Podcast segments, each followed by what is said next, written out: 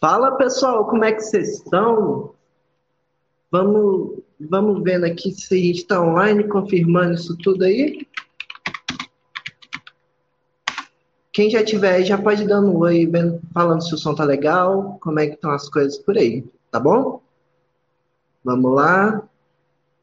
É, já estamos online. E aí, pessoal, como é que vocês estão hoje? Eu vou conversar com um cara que basicamente eu sou um fã em especial, já acompanho o trabalho dele há alguns anos, e é um cara assim que tem um trabalho sensacional no YouTube com banjo e uma musicalidade muito foda assim. Então, vamos lá, deixa eu ver aqui. Vamos começar a live aqui. Eu quero que quem tiver aí já comece com uma salva de palmas, sem arrancar a câmera do lugar, né? Para receber esse cara aí, tá bom? Wagner Creurusca. Isso aí. Fala, pessoal. Bom demais, cara. Velho, que nem eu tava falando aqui agora, tipo, já te falei um pouco antes também, eu acompanho seu trabalho assim, já deve ter uns 3 ou 4 anos, né? E você já trabalha com banjo já tem muito tempo, né, velho? Se apresenta aí pro pessoal, fala um pouco de você, só pro pessoal se situar aí. Fala, pessoal, boa noite. Primeiramente, é um prazer estar aqui no, no, canal, no canal do Marcel. É, também conheço o seu trabalho há algum tempo, já te seguia lá, já fazia algum tempo, já estava acompanhando seus vídeos e tudo mais. E eu Obrigado. comecei a tocar banjo, na verdade, em 2010, que eu tive a oportunidade de comprar o meu primeiro banjo, né? E, isso foi porque eu, eu tava ouvindo, na época eu tava ouvindo muito esse estilo musical que a gente vai comentar um pouco aí, que é o bluegrass, né? O que, que é o bluegrass? O bluegrass é uma é um tipo de música tradicional norte-americana, tocado com instrumentos acústicos. Então você tem o banjo, o violino. E a primeira vez que eu ouvi isso foi uma banda chamada Race Dixie, que fazia covers de bandas de rock em versão bluegrass.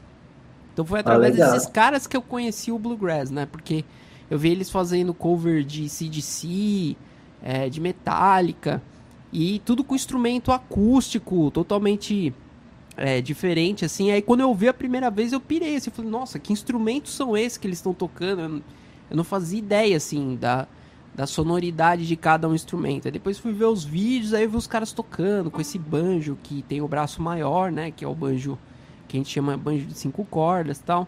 Com violino, bandolim, que é aquele, parece uma guitarrinha pequenininha, parece até um ukulele. Só que ele tem Verdade. cordas duplas lá tal. Ficou e... bem conhecido lá no acústico do Engenheiros da Havaí também, né? Sim, sim. Aí, eu, aí foi aí que eu comecei a conhecer esses instrumentos acústicos e, e eu também eu era guitarrista, né? Eu sempre. Ah. Na verdade, eu comecei tocando piano quando eu era criança, tinha 7 anos de idade, depois passei pro violão, aí pra guitarra, aí fiquei durante muito tempo tocando guitarra, igual você. E Sim. fui e, e, eu acabei me estressando um pouco com esse mundo das guitarras plugadas, porque eu tocava heavy metal, tocava uma banda de heavy metal e tal. E eu acabei enjoando desse som de guitarra saturado. Eu queria fazer um lance mais acústico e tal. E aí caiu como uma luva, né? Conhecer o Bluegrass, que é um som acústico, rápido, que os caras assim, usam bastante destreza quando tocam tudo mais. E foi aí que eu conheci o banjo isso em 2005, 2006, 2007, por aí eu já, já tava ouvindo esse estilo de música. E aí foi quando eu tive a primeira oportunidade de ver um banjo assim e poder comprar foi em 2010. Né? Na época até cheguei a pesquisar na internet, mas você não achava e muito menos em lojas, né? Na verdade eu não cheguei a procurar em lojas, dei uma pesquisada na internet eu já vi, ah, vai ser muito difícil achar um banjo cinco cordas aqui no Brasil. E aí quando eu tive a oportunidade eu comprei um em Londres e trouxe para cá. Aí eu comecei a aí começou a luta de como aprender de a tocar material. esse instrumento, né? Onde tem material desse instrumento aqui no Brasil. E na verdade eu, não tinha até então. Eu, eu na época, eu não sei como é que tá agora, porque faz um tempo, mas na época mesmo que eu fui que eu interessei pelo banjo, que eu acabei interessando por causa do seu canal também, né? Vi lá o eu não sei se é seu canal, o canal da banda, o Bar do Banjo. O Bar Aí... É o canal da banda. É, o canal da banda, né? Aí, tipo, eu fui procurar, tipo, você tinha uma opção de modelo, não sei se é assim hoje, uma opção de modelo no Brasil, e o resto era tudo, tudo internacional, né? Eu não sei se é assim hoje. Tipo, isso mudou alguma coisa ou ainda tá desse jeito? Então, na verdade, é, não tem nenhum banjo que é feito aqui no Brasil, que é fabricação 100% nacional, né? O que a gente tem é, são vários, várias importadoras que trazem né, o instrumento é, de outras marcas. Por exemplo, a, a Strindberg, que traz os banjos é, da, da Strindberg, que são os banjos que você vai achar os mais acessíveis hoje em dia no mercado. Mas além da Strindberg, você tem a Stag, que também traz instrumentos. É, a Harmony já chegou a trazer bastante. Teve uma época que não foi a minha época, mas um pouquinho antes de eu começar, já o pessoal falava que o que você, o instrumento que você ia achar aqui no mercado era Rover, era uma marca chamada Rover, que é também uma marca bem legal. Depois se você for pesquisar a construção dos instrumentos, tudo mais, é uma marca também legal e que veio aqui pro Brasil. Ou então era um instrumento usado, importado, que você é, teria que dar uma pesquisada melhor para saber como é que era. Quando eu entrei nesse mundo, eu não sabia nada, cara. Eu não sabia diferença nenhuma entre um tipo de banjo e outro, sabe? Eu sei, a, se, você, se a gente parar para pensar, a gente vai ver que esse banjo aqui ele já é bem diferente de outros banjos que a gente vê por aí, né? A gente tem banjo tenor, por exemplo, que é muito usado na música irlandesa que ele tem um braço mais curto e tem Sim. só quatro cordas. A gente tem um outro banjo que é o banjo plectrum, que é um banjo que tem esse braço desse tamanho, mas não tem a quinta corda. E aí a gente tem o banjo do pagode aqui no Brasil também, que é aquele outro banjo Isso que é daí que eu ia perguntar. Que tem a afinação do, do cavaco, né? Que, é, que na verdade é a mesma afinação do banjo normal aqui, de, de cinco cordas, só não tem a quinta corda. Ah, o braço é entendi. é mais curto. Só um adendo aqui rapidinho. Tem um amigo meu que tá martelando no WhatsApp que eu tô vendo as mensagens pipocando ali para você mandar um alô para ele, porque ele é seu fanzaço. Desculpa, Andrei, Andrei, Andrei. Andrei, fala, Andrei. Um abraço, Andrei. Mas eu, essa coisa aí do, do, dos tipos de banjo, assim, tipo, qual que foi o rolê, assim, que do Porque tem até banjolele. Banjolele, sei lá é, então, como é que fala. Depois eu fui ver que tem até os banjos. É, tem gente que fala o que banjo e tem gente que fala banjolele. Isso aí. Eu acho que, eu acho que o mais comum é banjolele, né? Que é... é alguma coisa assim, é, mas é tem um, um é um bem... ukulele com com, com a caixa, formato né? de banjo, né? Na verdade, esse formato de, de instrumento musical, nem dizendo exatamente do banjo, né?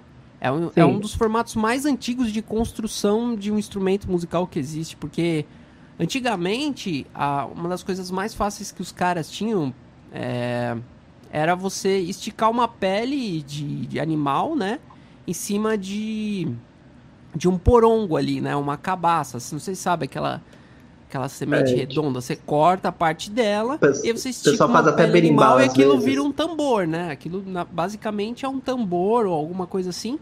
E aí quando você coloca cordas, né, a, o que passa a vibrar é a pele. Tanto que o, o banjo, né, esse, esse tipo de instrumento, o braço nesse tipo de, de porongo com pele, é, surgiu na África, né? Ele é um instrumento Sim. originário da África, depois que, que loucura. os Estados Unidos, depois que é, ganhou essa, essa, esse formato que ele tem hoje, a construção, e aí durante todo esse processo foi diversificando, né? Foi diversificando assim, ah, vamos fazer um banjo que tem um bracinho menor, vamos fazer um, um banjo que tem o mesmo braço, mas não tem a quinta corda. Vamos fazer um banjo brasileiro. Dizem que foi o Mussum que, que trouxe o banjo Sério? pro Brasil, cara. É, eu, eu fico dizem que ele que viajou.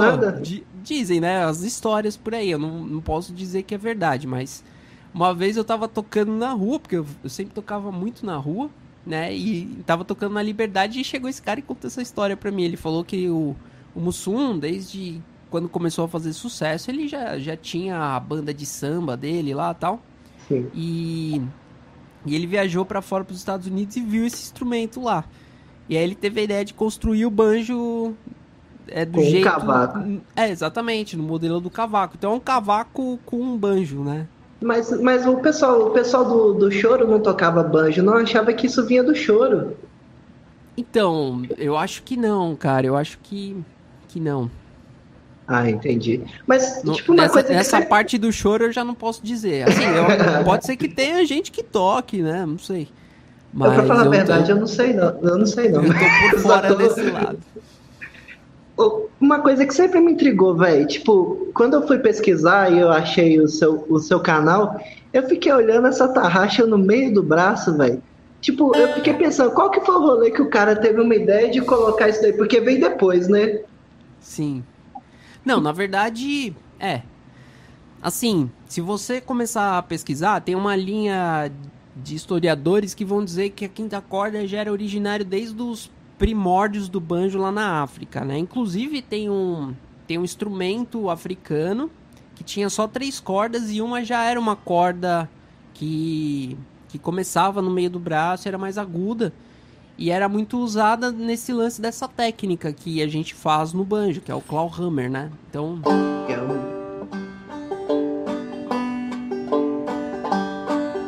que é um assunto bem então, legal. Então, essa... Tem muita gente que usa no ukulele também, né? É, então, isso que eu ia falar, inclusive, que eu fiquei sabendo esses dias que é uma técnica que pode ser usada no ukulele também. Por ter uma ah, corda ah, ali mais. Uma, é uma corda reentrante, né? Você tá é, exatamente, reentrante. É, tipo, tem a corda reentrante aqui também. Aí, no banjo aí, a corda reentrante, a quinta ou a de baixo também é? Não, só a quinta, só. Só a quinta. Então, Aproveita. só que o que acontece? Aqui ela é no meio do braço. Por que, que os caras fizeram aqui? Porque eles queriam uma corda que viesse, começasse a ser depois dessa daqui, né? né? Depois ah, da primeira corda aqui.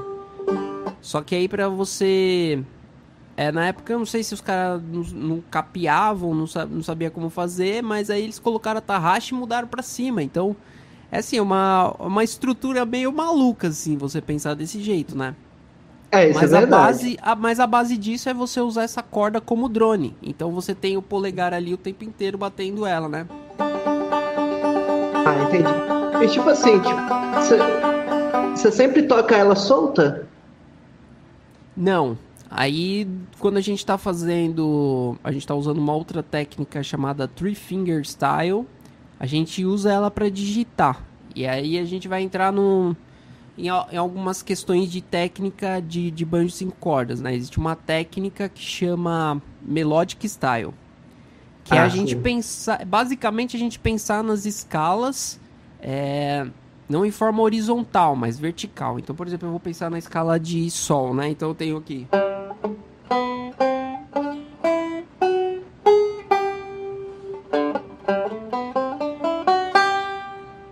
Tô pensando em forma vertical, né? Então o que, a gente tá fazendo? Como seria o desenho de uma guitarra, né? Um padrão aqui que Sim. eu tô descendo. Então eu tô usando a mesma corda duas vezes, né?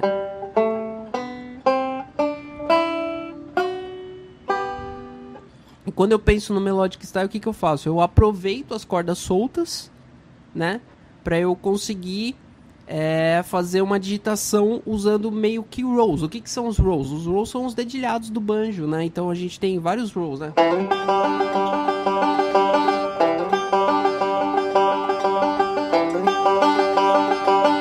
Então o roll é o que dá esse, esse charme do instrumento, dele ser bastante. Parece que tem muitas notas acontecendo ao mesmo tempo tudo mais. E aí teve um cara, que é esse cara chamado Bill Keith, né? Que ele come... Não só ele, teve um outro cara que também pensava mais ou menos assim, mas quem. Mas os caras dizem que foi o Bill Keith que foi o grande é, precursor dessa técnica, que foi começar a pensar a escala dessa forma vertical em vez de horizontal. Então eu vou. A primeira corda que eu vou tocar é a corda Sol solta. Que é seria a primeira nota da escala de Sol, né? Eu tava fazendo aqui o Sol aqui na corda 4. Mas aí eu vou ah, fazer entendi. o Sol solto na corda 3. E aí para eu pegar a próxima corda, eu não vou para frente, eu vou voltar para corda 4. Então eu vou tocar aqui a corda 4 na casa 7. Então eu vou fazer isso aqui, ó. E isso sucessivamente até lá embaixo, ó.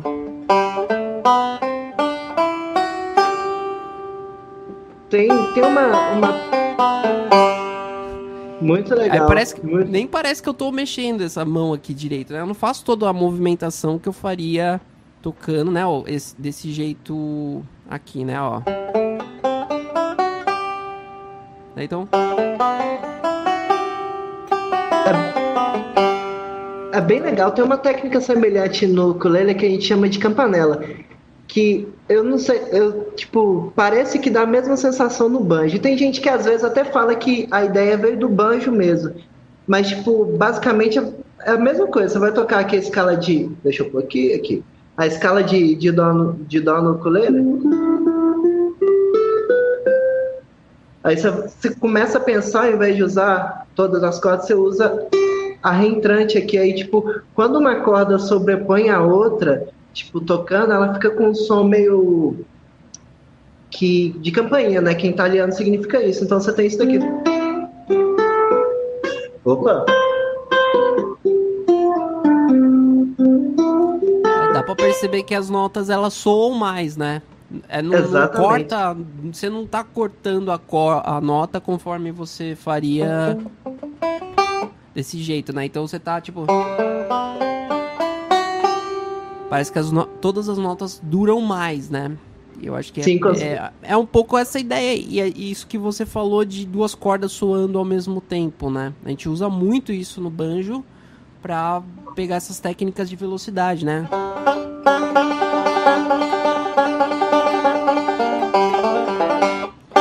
Então a gente. Muito a gente tá, na verdade, tocando várias notas juntas, porque a gente aproveita isso, os hammers, né? A gente aproveita fazer hammers on, hammer-ons enquanto outra, enquanto o seu dedo tá tocando outra corda. Então você tá, tá chegando numa nota ali no hammer, mas você já tá tocando outra nota, entendeu? É mais ou menos é, essa, é muito... essa mesma ideia da, dessa técnica que você falou.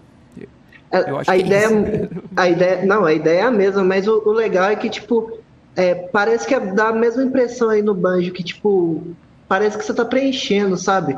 Então, por exemplo, você vai pegar uma música comum, tipo.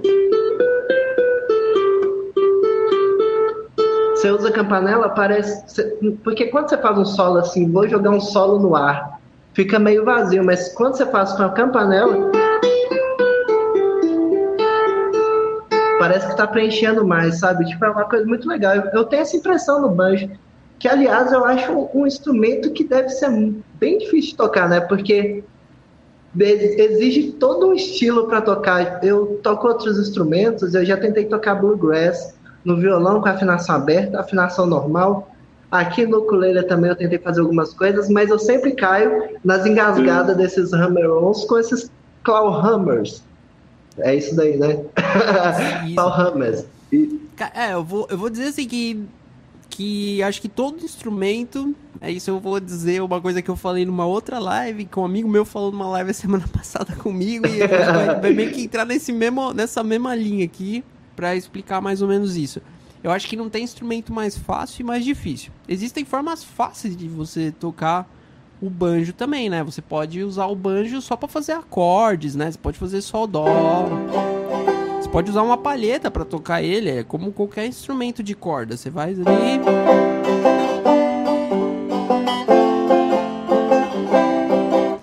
Você pode usar ele desse jeito. Agora, quando você começa, você quer se aprofundar nas técnicas, aí você vai dizer que até o ukulele tem técnicas que são difíceis, né? Por exemplo, você fazer essa essa técnica que você estava mostrando, não é uma técnica para iniciante, né? É uma coisa que você já tem que tá ali meio que acostumado a fazer o fingerstyle que vocês falam, né? Que é você usar os Sim. dedos para fazer os dedilhados no ukulele e tal. A mesma coisa o banjo. É que no banjo a gente já começa ensinando os dedilhados, entendeu? Então a gente não vai pegar ah, e ensinar o cara, a gente vai tocar umas musiquinhas aqui em dó, ré. E aí depois eu, eu vou. Aí depois eu vou explicar umas técnicas aí que são um pouquinho mais difíceis, mas deixa pra depois tal. Depois a gente já meio que começa assim, ah. Você, então, no banjo a gente tem que dedilhar, então a gente vai começar dedilhando. Inclusive é uma coisa que a gente fala assim, o cara te, para começar no banjo ele vai passar uma semana tentando fazer isso aqui, né, que é tocar a corda 3, 2, 5, 1, que é o, é o primeiro dedilhado básico assim. Aí ele ah, começa, ah, igual eu. E na verdade todo mundo passa por ele, pelo mesmo processo. Ninguém chega no banjo sabendo fazer isso. E aliás, esse foi o meu erro, cara. Porque eu. E inclusive eu acho que é o erro de, de muita gente, né? Que, que chega é, no banjo. Que é achar que pode usar de outras técnicas para ou de, tec, de coisas que você já sabe é, para você já dar saltar na sua, no seu aprendizado, sabe? Ah, que nem eu vindo violão clássico, né? Eu estudei ah. violão clássico durante muito tempo na minha vida. Então eu estava muito acostumado a usar isso. dedilhados, fazer arpejos e tudo mais. Então eu falei, ah, quando chegar no banjo, eu vou, vou, pegar o banjo, os caras dedilha, faz ali o dedilhado com os três dedos, deve ser fácil isso aí. É uma, e, cara, coisa perdi... você, uma coisa que você falou é legal, porque, tipo, uma das coisas que eu mais apanhei no ukulele foi aprender esse dedilhado aqui, que é basicamente o que você falou. Tipo, Exatamente, é o... Tipo, é muita loucura, porque no violão você tá acostumado ou na guitarra você vai com a palheta, mas aqui tem esse lance aí. É, você tá alternando, né? A gente tá alternando ali. Inclusive chama alternating thumb roll esse, esse, esse roll que a gente faz, né? Então a gente está alternando polegar, indicador, polegar, médio. Ah, é basicamente entendi. isso, né? A mesma, e... mesma coisa. E cara, eu perdi, na verdade, ó, eu vou dizer para você que eu perdi quase 3, 4 anos, cara, sem sem aprender, sem absorver o banjo por não enxergar ele desse jeito, sabe? Quando eu comprei o banjo, eu falei: "Ah, eu vou tentar ali". Peguei umas tablaturas online, achei algum material online e aí quando eu, eu me deparei com, com, com, isso aqui de Fog Mountain Breakdown, que eu não conseguia fazer isso rápido de jeito nenhum. Eu falei, eu pensei assim, meu Deus, cara, eu toco guitarra não sei quantos anos e eu não consigo fazer esse dedilhado aqui, cara. O que tá errado comigo? Aí eu desisti, cara. E é o que acontece com muita gente, né? Chega, imagino, chega no banjo, aí se, se depara com, com isso, com esse monte de notas acontecendo e não sabe por onde começar e na verdade é tudo uma questão de dar um passo por vez, entendeu? Então, para todo mundo que chega no banjo, a minha dica é dar um passo de cada vez. Começa do mais básico, né? É, e olha para o instrumento como se ele fosse algo totalmente novo, um instrumento que você nunca tocou na sua vida, entende que ele é um instrumento diferente e, vai, e curte o processo de aprender tudo do zero de novo, porque eu acho que é muito mais legal e é isso que tem dado certo, assim, com muitos alunos com meus. Certeza. E foi o que deu certo comigo também, porque eu só comecei a aprender o dia que eu falei, não, eu tenho que voltar lá e começar do zero, vou começar do zero. Aí fui ver aulas do zero mesmo, consegui achar alguém que explicava isso em inglês na época, né? E fui, e fui começando do zero, passo a passo. E, e foi isso, cara. E essa, essa é a jornada no banjo.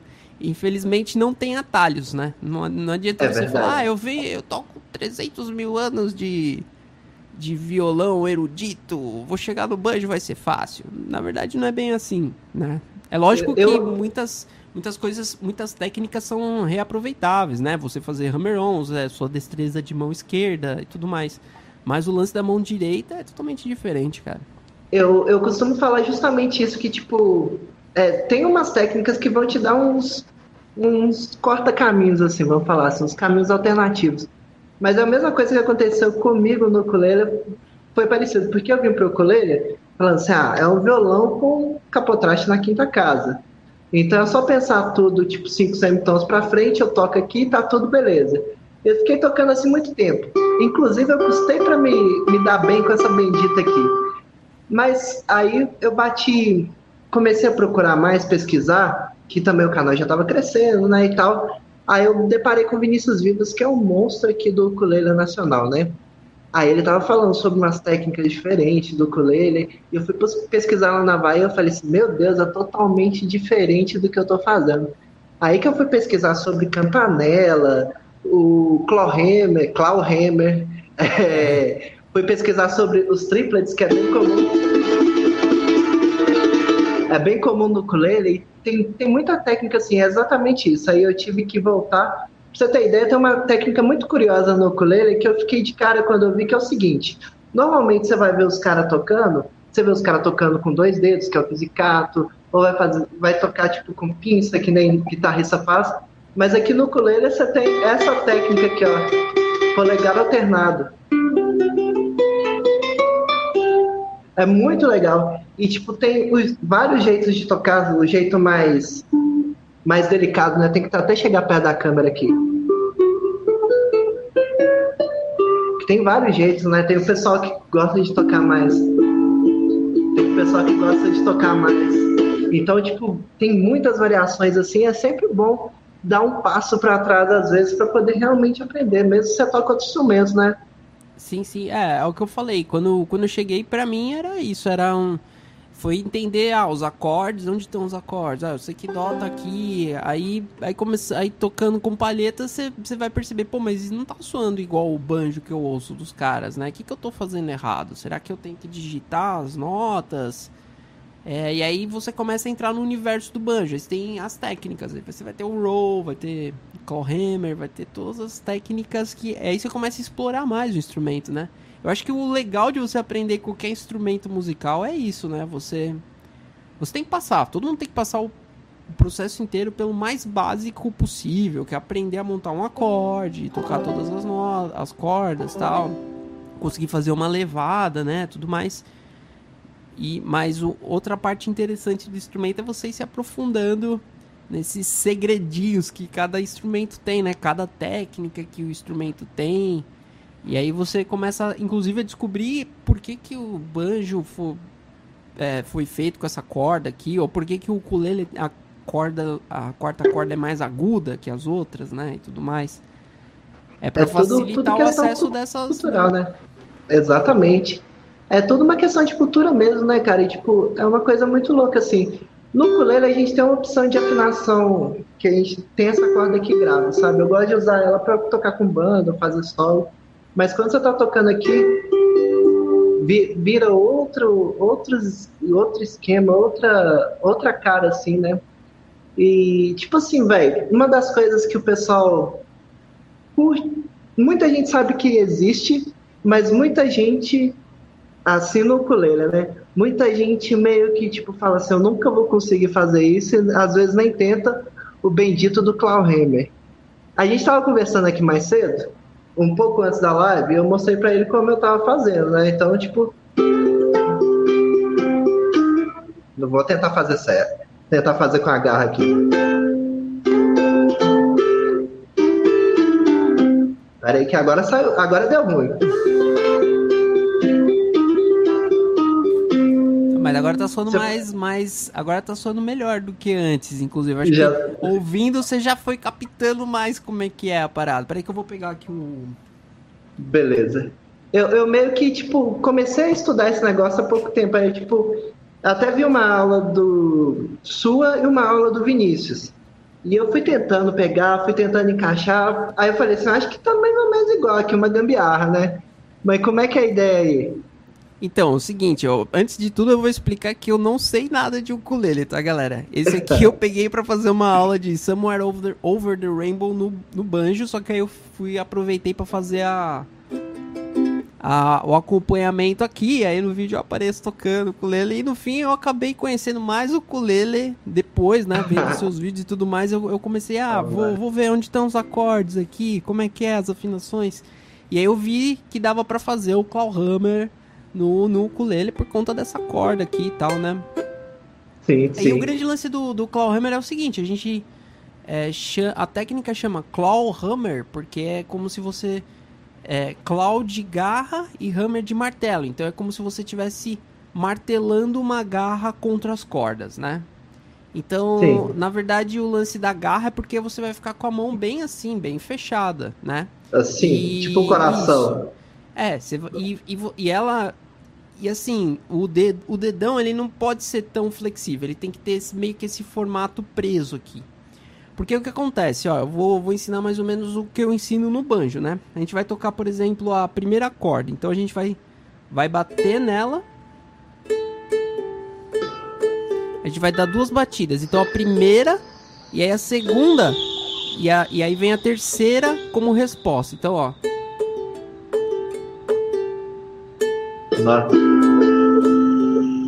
É, a, a, a, é mais difícil que eu é, pensei. É, o dedão é meio que como uma resposta, ele não soa ao mesmo tempo, entendeu? Então, assim, ó. Ah, entendi. Então você mexe ele um pouquinho, né? Então, é, eu tô mexendo aqui, mas porque eu tô fazendo devagar. Porque quando você estiver fazendo. É, quando você estiver fazendo rápido, ó, você vai ver que ele nem vai mexer, ó.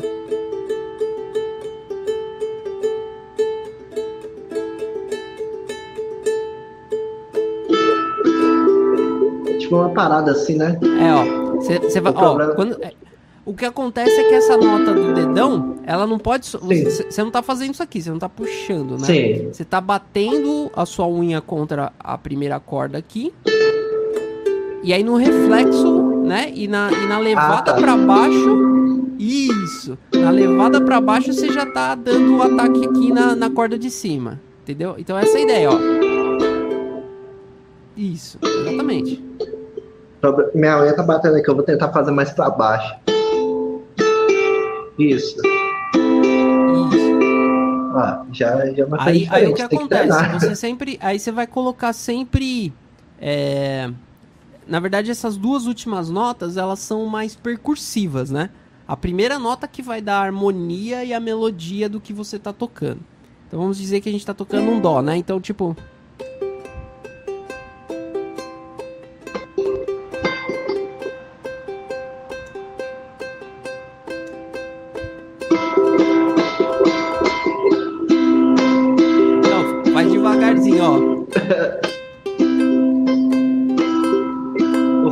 atraso aqui vai, atrapalha bastante aí, né?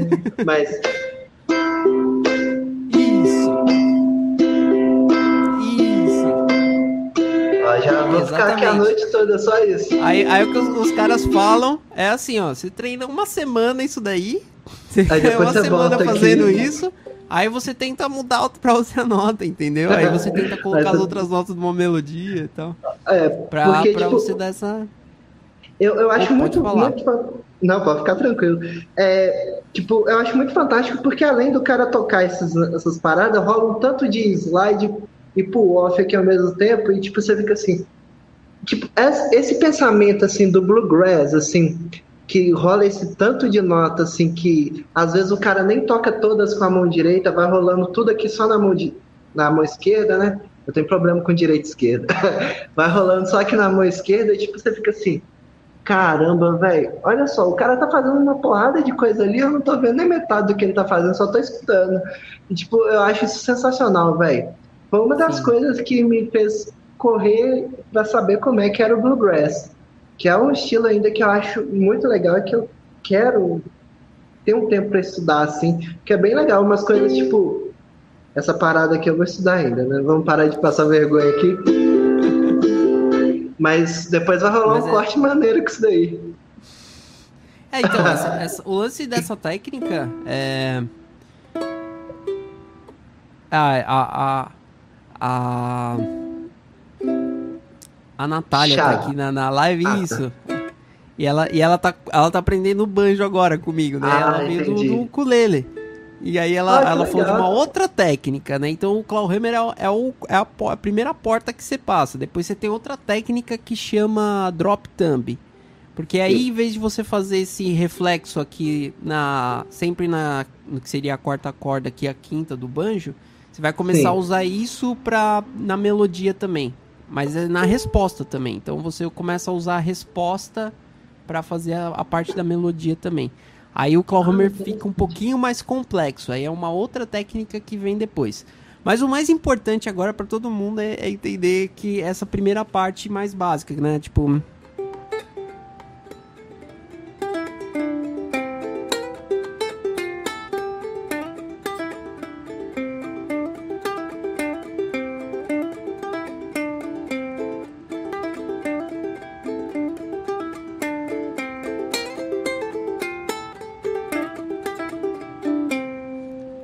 Inclusive muito, eu tirei essa música aqui. E geralmente é, é a primeira música que a gente toca no banjo, que chama Cripple Creek, que é uma música tradicional.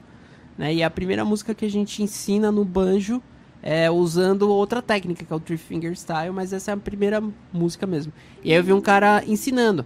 Mas aí a, a gente já tem algumas diferenças entre o banjo e o, o ukulele, né? Que no ukulele a gente tem essa afinação que é, é, não é um dó, né? Não chega a ser um dó aberto. É um dó com sexta, né? Dó com é sexta.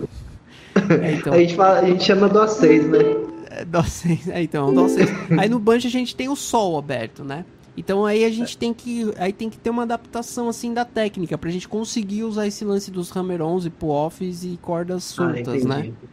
Aqui então, a, gente a gente consegue até fazer uma afinação com dó aberto, descendo a primeira corda. Tem muita gente que gosta de usar, é, principalmente para às vezes rola uns slides no ukulele, né, o pessoal gosta de usar. Então, às vezes, com, esse, com essa afinação pode ser mais fácil, né? Então, é, depende. Porque assim, no, fazendo o Clawhammer, a gente também usa várias afinações diferentes. Então a gente troca ah, bastante entendi. as afinações é, para, por exemplo, double, double C, double D, é, ou que você usa é, duas cordas repetidas, né? Às vezes até é, dois pares de cordas repetidas para você ter para você poder ter bastante opção da, da corda da, da sonoridade do acorde aberto, você batendo todas as notas, sabe? Ah, no banjo a gente tem isso, né? A gente toca ali todas as cordas do banjo, é o, é o sol que acontece. Então a primeira grande diferença, por exemplo, quando eu, eu vou, ah, vou aprender Cripple Creek, aí no ukulele fica melhor tocando ela no que seria o dó, né? Porque o instrumento tá todo é, com cordas soltas, soa melhor esse acorde. Agora no banjo seria diferente, então a gente aprende ela em sol. Então essa é a ah, primeira diferença, assim. Mas dá para fazer ela em dó também no banjo, é só trocar afinação, tudo mais. Dá para fazer várias e... coisas diferentes. E rola muito tipo de afinação no, no banjo? Como é, que, como é que é o esquema? Ah, então, aí o, o que acontece é isso. Para Clawhammer, a gente vai usar umas, umas afinações alternativas, né? É, principalmente para algumas músicas que soam mais modal, né? Então você vai estar tá ali com aquela sempre tocando as mesmas notas e fica parece que a música tá sempre, por exemplo, em lá, tá, o tempo inteiro a música tá em lá ou tá em ré. E aí você só tá fazendo digitações aqui, né? Ah, entendi. E, então, entendi. Então no Clawhammer, que é essa técnica que a gente bate mais as cordas e tudo mais, a gente usa mais, mais tipos de afinações diferentes, dependendo do tipo de música e tudo mais. E já no Three Finger Style, que é uma coisa dos caras do Three Finger também, que é você tentar adaptar tudo para não ficar trocando muito de afinação. Então, ah, como você tá, então como você tá ali usando a técnica dos três dedos, você não tá batendo várias notas ao mesmo tempo. Você, você consegue adaptar muitas coisas de, de outros tons. Ainda assim, a gente usa muito capo, né, para trocar de afinação, né? Então, por exemplo, ele tá em sol aberto. Se eu colocar o capo na segunda casa, eu tô em lá, entendeu? E aí tem algumas regiões que tem alguns licks, né? O, o, banjo ele tem muito disso, que são licks clássicos. O que, que são os licks clássicos? São frases Isso daí era uma pergunta que eu ia entrar. Do, do instrumento, sabe?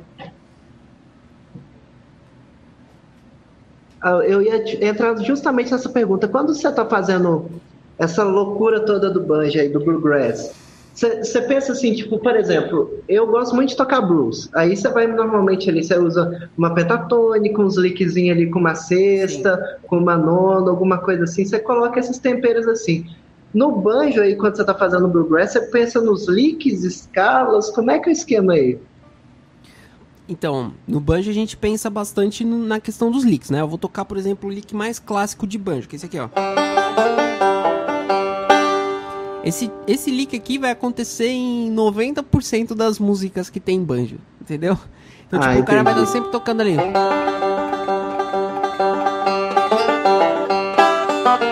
Esse aqui é outro.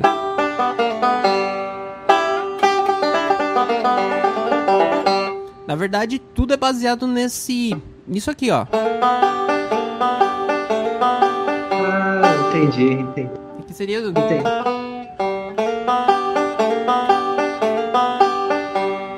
Inclusive, Cripple Creek é isso. E é, Alternating o Thumb Roll é isso, né? No, no banjo, só para o pessoal ouvir. Eu tava tocando aquela música Cripple, Cripple Creek, né? No que deu para identificar ali tocando no, no banjo, vai, ela vai soar diferente, né? Ela vai soar com, com o Three Finger Style, ela vai soar mais dedilhado, né?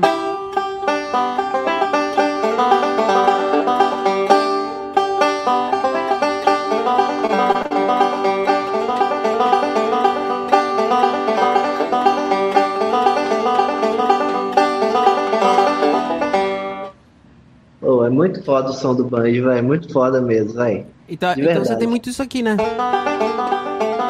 Aí você tem. Aqui também é uma variação disso. Aí a gente tá tocando uma música em... que é um blues, né?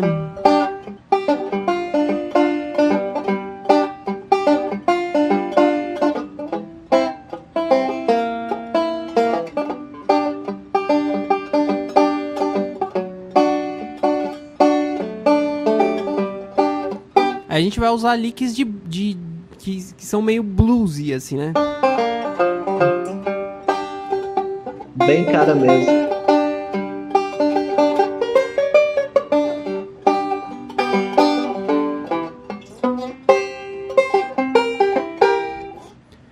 E aí você.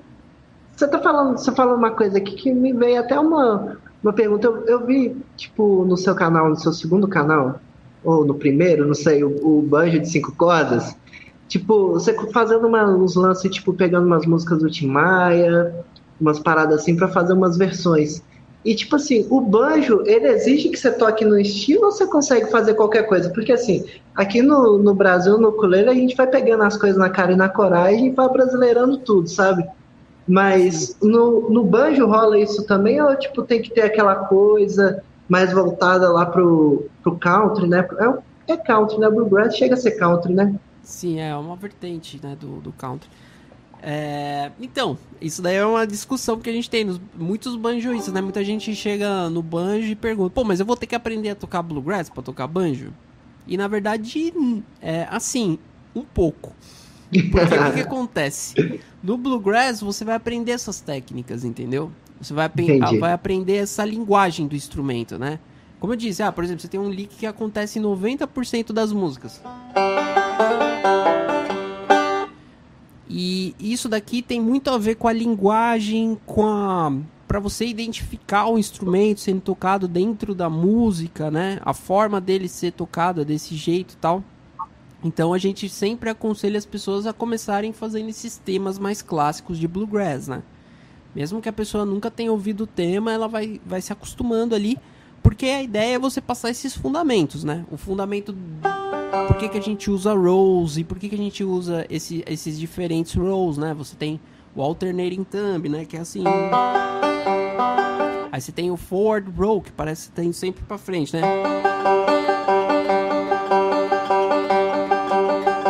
Aí você tem o reverse roll, que parece sempre voltando, né? E aí você tem a fusão dos dois, que parece que você tá indo e voltando. E as melhores músicas para você ensinar isso são músicas que, que as melodias, a, a harmonia são todas construídas em cima dessas técnicas, né? Então, a partir do momento que o cara entende essas técnicas, aí ele consegue começar a criar os próprios arranjos dele para qualquer outro tipo de música. Então, por exemplo, ó, você falou, ah, você gravou um cover de Tim Maia no banjo. Sim, gravei um cover de Tim Maia no banjo, mas tô usando a linguagem do banjo, né? Eu uso lá no, no meio, em algum momento eu tô fazendo. Em algum momento ali na, na música eu vou fazer algo desse tipo, entendeu? Por quê? Porque eu, assisti, eu, até... eu assisti essa aula e vi essa, justamente essa questão, por isso eu pergunto, porque você americanizou, a gente pode falar assim, né? Americanizou a música, é. assim, ficou numa pegada diferente, para mim ficou interessante. É, usei, usei a linguagem, mas na verdade você pode usar a linguagem, esse, essas técnicas, você pode usar elas para tocar outros tipos de música, música irlandesa, né? A gente usa muito esse lance do melodic style para tocar o que a gente chama de fiddle tunes, né? Que, que são músicas de violino. Então, ah, o violino sim. fica fica fazendo as melodias e os, os, outros instrumentos vão acompanhando. Então a gente usa essa técnica de fazer os dedilhados abertos para poder, por exemplo, fazer exatamente a melodia que o violino está fazendo, né? Que é uma coisa, quando você está fazendo rolls, é muito difícil você é, encaixar a melodia certinho dentro daquele monte de nota que você está fazendo do roll, né? Sim, então, sim. Então, então tem muita adaptação e tudo mais, né?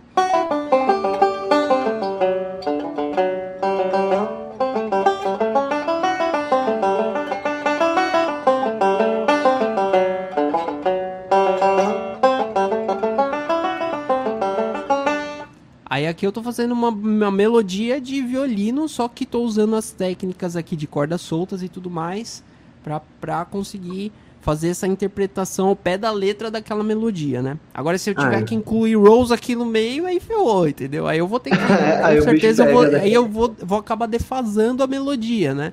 Aí você pode não identificar tanto a música, né? E aí por Entendi. isso que a gente tem essas técnicas e formas diferentes de tocar as músicas né, no banjo, esse, mas esse, tem a linguagem muito própria.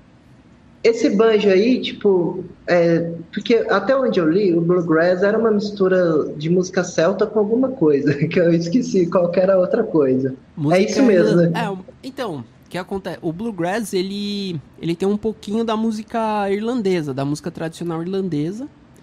É, a fusão da música tradicional irlandesa com a cultura dos Estados Unidos, né? Ah, então o que, o que, que acontece é o seguinte, o, os Estados Unidos foi colonizado por vários, várias nações, entre elas a Irlanda. Aí quando esses irlandeses foram para lá, eles foram para essa região das montanhas Apalaches, né? Que eram eles que eles acharam ali um clima muito mais parecido e tudo mais. Eles trouxeram essa cultura deles, que é a cultura do violino, né? Então eles tocavam ah, violino, tal.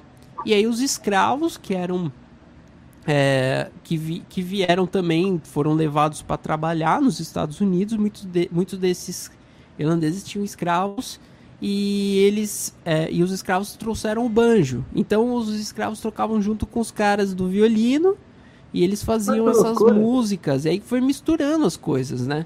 Porque na verdade as músicas irlandesas falavam de, de dragões, de príncipes, rainhas, que é uma coisa que não existe ali na cultura rural dos Estados Unidos, né? Então eles começaram a adaptar essas letras, inclusive, para o cotidiano da vida deles. Então, então eles param de falar de dragões e vão falar de bolo, de fazer da vida cotidiana ali da fazenda, sabe? Como que eu cuido do meu porco, esse tipo de coisa assim.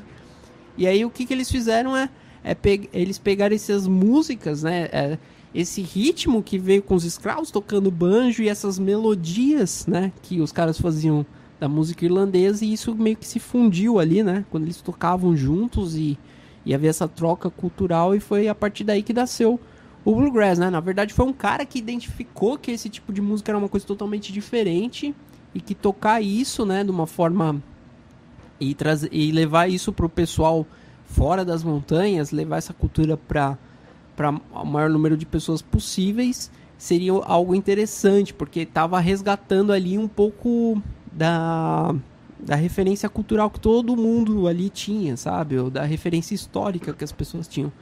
Então, isso, isso é interessante. Disso. Isso é, é interessante no, no porque eu achei que o banjo tinha vindo das, dessa região do pessoal ali que tocava um celta ou qualquer coisa assim. Eu, eu jamais imaginei que tinha vindo da África. Assim, para mim, tipo, trouxeram lá com o pessoal que, falar a verdade, eu nem sei de qual país é, mas é que alguma parte ali da Europa trouxeram e, e aí, tipo, virou alguma coisa a mais ali. Porque, tipo, dá para reparar uma certa. alguma coisa igual, né? Tipo assim, você vê algumas coisas iguais entre a música celta e bluegrass. Mas, tipo, jamais imaginaria que tinha vindo da África. Sim, é. A, a parte do banjo, a parte rítmica, né? Da música, ela vem da África. E a ah, parte, entendi. digamos assim, que a parte melódica reflete um pouco da música irlandesa, entendeu? Então Entendi. você tem essa fusão desses dois mundos, assim, que originou isso do. É, esse, esse, esse, estilo musical chamado bluegrass, né? Ah, entendi. E é um estilo bem interessante, assim, mas é que exige um pouco de você escutar bastante, né? E uma coisa interessante é que eu tava vendo no seu canal, tipo, o primeiro vídeo tem nove anos aqui, é toda uma pesquisa, né? É, tipo, tem uns nove anos, então você já está bastante tempo nessa história. Mas como é que surgiu o Bar do Banjo, assim? Tipo, como é que foi a história do lance? Porque eu conheci seu trabalho através do Bar do Banjo. Tipo, eu tava lá pesquisando sobre Bluegrass, eu queria tocar no violão, caí no seu canal, aí eu falei assim, não, vou, vou aprender banjo. Acabou que não rolou. Mas, tipo, eu fico, desde então eu acompanho o canal com aquelas viagens muito doidas, tocando em vários lugares, e uns vídeos muito legal, mas como é que começou assim? Então, na verdade, a, minha história com o banjo tá muito atrelada ao bardo e o banjo por conta por conta disso, né, da história da, da banda. É, junto quando eu fui fiz essa viagem para Europa que eu tive a oportunidade de comprar o banjo, meu primeiro banjo, eu vi muitos artistas tocando pelas ruas, né? Então eu via muito artista tocando. Eu passei por Portugal, então eu vi os artistas tocando em Portugal. É, eu vi artistas tocando em Londres. E eu, ach, eu achava isso demais, assim. Eu falava assim, poxa, eu nunca vi no Brasil uns caras tocando na rua, assim, sabe? música com um monte de qualidade, muito, com muita qualidade musical, assim, os caras tocando bem e tal. Essa música é diferente. E quando eu voltei de lá, eu tinha essa ideia assim, ah, um dia talvez eu saia para tocar na rua, né? E aí eu posso levar o banjo, que faz barulho, né? O barulho é muito alto, é assim, tá tocando, ele tem uma projeção sonora bem, bem grande, assim. É... E para tocar na rua isso é ótimo, né? Com e foi certeza. aí que eu comecei a pesquisar mais artistas de rua. Eu comecei a pesquisar o trabalho de artistas de rua no YouTube, que foi uma coisa que começou a aparecer também, né? O YouTube também, acho que começou a bombar lá em 2010, nessa época, assim. Alguma Você conseguia assim. achar mais material disponível, né? De, de outras coisas, assim. Então eu via muito vídeo de artista de rua tocando. E eu conheci um cara chamado Morgan O'Kane, que tocava banjo e uma mala bumbo, né? Ele ficava usava um pedal de bumbo invertido e ficava sentado ah, tá. em cima de uma mala e ficava batendo ali o bumbo. Que inclusive é, você pé. faz isso também no, Exatamente. no, no bar e, o pandeiro, e o pandeiro no outro. E tocando banjo. Ah. Então o cara ali tocando banjo, bumbo, mala, tudo ao mesmo tempo no metrô. Eu, a hora que eu olhei aquilo, eu falei, meu Deus, cara, que muito louco isso, sabe? Eu falei, pô, quero fazer igual esse cara, velho. Quero fazer igualzinho. Eu fui lá, achei uma mala velha na casa da minha avó, pedi um pedal de bumbo emprestado, um pandeiro, amarrei o pandeiro no pé e comecei ali a treinar tal. E eu ficava ali, tocando aquilo no meu quarto lá, na época morava com a minha mãe, com meu, morava com meus pais. Sua né? mãe não te expulsava de casa, não, porque banja é alta. Eu tive a oportunidade de tocar uma vez no estúdio. É. Tinha um cara que, que era o dono do estúdio, tinha um banjo. Isso deve ter um, um, um, ano e meio, mais ou menos. Eu falei assim, não, deixa eu ver esse negócio aí, que eu tava na, na seco para ver como é que era. Esse negócio é alto pra caramba. E olha, toquei com a mão, vocês costumam tocar com dedeira, né? Ou, é, não sei se finger Uau, picking. Finger picks. Aí, tipo, e eu achei alto pra caramba, velho. Tipo, é uma coisa que minha mãe já, já xingava quando eu tocava violão. Não, não chegava então, a xingar, mas às vezes falava, vou dormir, né, velho? É, então, eu, e assim, eu nessa época eu tava tentando ainda fazer esse lance de conseguir tocar o banjo e o bumbo ao mesmo tempo. Então eu ficava ali tentando, tentando ali na mesma música o tempo inteiro, pá. Eu vou dizer que meus pais foram bem pacientes, né? E muita, muita ah, parte do é tempo eles nem estavam em casa para ouvir. Então eu consegui ficar sozinho lá e pirando sozinho nessa parada toda. Mas mas teve um. Mas quando eu comecei realmente a assimilar as coisas, que eu comecei a, conseguir tocar uns temas, fazer tudo certinho, sincronizar tal, depois de muito ensaio, é, minha mãe falou, pô, mas tá legal pra caramba a música que você toca, mas você não vai sair pra tocar pra ninguém? Aonde que Sua mãe é sábia, hein? Onde, onde que você vai tocar essa música? Aí eu falei, putz, é verdade, mano. Onde que toca essa música no Brasil? Onde que eu conseguiria fazer um show dessa música aqui? Porque eu vinha de um lance totalmente rock and roll, de, de tocar em barzinho, de tocar em festivalzinho de banda de hardcore, esse tipo de coisa. É são tipos de lugares que não dá pra você chegar com um banjo lá e ficar tocando, né? Pra mim não, não casava esses, esses tipo de mundo. Aí eu fiquei pensando, onde que eu vou tocar? E aí eu lembrei dos artistas de rua, né? E eu falei, ah, vou tocar na rua. Vamos ver o que, que vai dar isso aí. Aí casou que na época eu também estava desempregado. Não tinha. Tava procurando alguma coisa para fazer, algum freelance, alguma coisa assim. E eu tava começando também a ficar desesperado, porque não tinha o que fazer e já tava. É, já tava tocando demais em casa e deixando todo mundo meio estressado. Aí o que que eu fiz? Eu falei, ah, mãe, é verdade, eu acho que eu vou sair para tocar aí. Ela falou, ah, mas você vai tocar onde? Ah, vou tocar na rua. Ah, você vai tocar na rua? Mas você não é mendigo nem nada disso, pô. Aí eu falei, não, mas eu vou visão, né? experimentar. Né? É, ele falou assim, ó, vou, vou experimentar tocar um dia na rua pra ver como é que é. E eu sempre quis fazer isso e para mim essa é, esse é a, é a melhor formatação que eu posso ter de música para tocar na rua. Porque eu vou estar tá tocando ali várias coisas ao mesmo tempo, tocando um banjo que é um instrumento diferente. Aí eu pensei, vai que dá certo, né? Aí fui um dia, lembro até hoje, que é o dia que nasceu o Bar do Banjo, que é dia 12 de fevereiro de 2012. Que loucura, né? que era, Foi um, algumas semanas antes do carnaval que eu peguei as coisas e falei, ah, vou tocar. Aí botei os negócios dentro da mala, peguei o banjo nas costas, fui lá, peguei o metrô. Aí, aí eu, eu parei na estação Vila Mariana, que eu já tinha visto ali que alguns artistas de rua ficavam. Tem um corredor ali na Vila Mariana. Não sei se é de São Paulo. Se é de São Paulo, nem te perguntei isso, cara. Eu sou de Belo Horizonte. Ah, de BH. Nossa. Eu já fui uma vez, duas vezes em São Paulo, assim, mas não deu para poder assimilar muito bem, não. Eu fui lá no. Na Expo Music, na época era no Expo Center Norte, eu só vi aquela Sim. parte ali mesmo. Eu fiquei, Nossa. fala a verdade, eu fiquei até meio assustado assim com, com aquele pedaço do Tietê lá. Eu falei assim, meu Deus, como é que as pessoas se localizam nesse lugar? Que tipo, o ônibus vinha para cá, vinha para lá, pra você parar lá atrás. Eu achava sim, muita sim. loucura, mas é esse o conhecimento que eu tenho de São Paulo. é, então, aí Aí no o metrô de São Paulo é assim, né? Você tem as via, a, os acessos para os pedestres, mas a maioria deles é assim: o cara desce uma escada rolante, já tá na catraca, e aí você já entra na área paga, né? Que depois você passa a catraca, é a área de espera ali do, do trem e tal. Sim. E aí dentro dessa área, na verdade, em qualquer parte ali, você não pode tocar, é proibido você fazer Aqui som. Aqui em Belo Horizonte né? também é assim. A guarda então... municipal chega até a tomar seu instrumento, você tocar lá é, dentro. Então.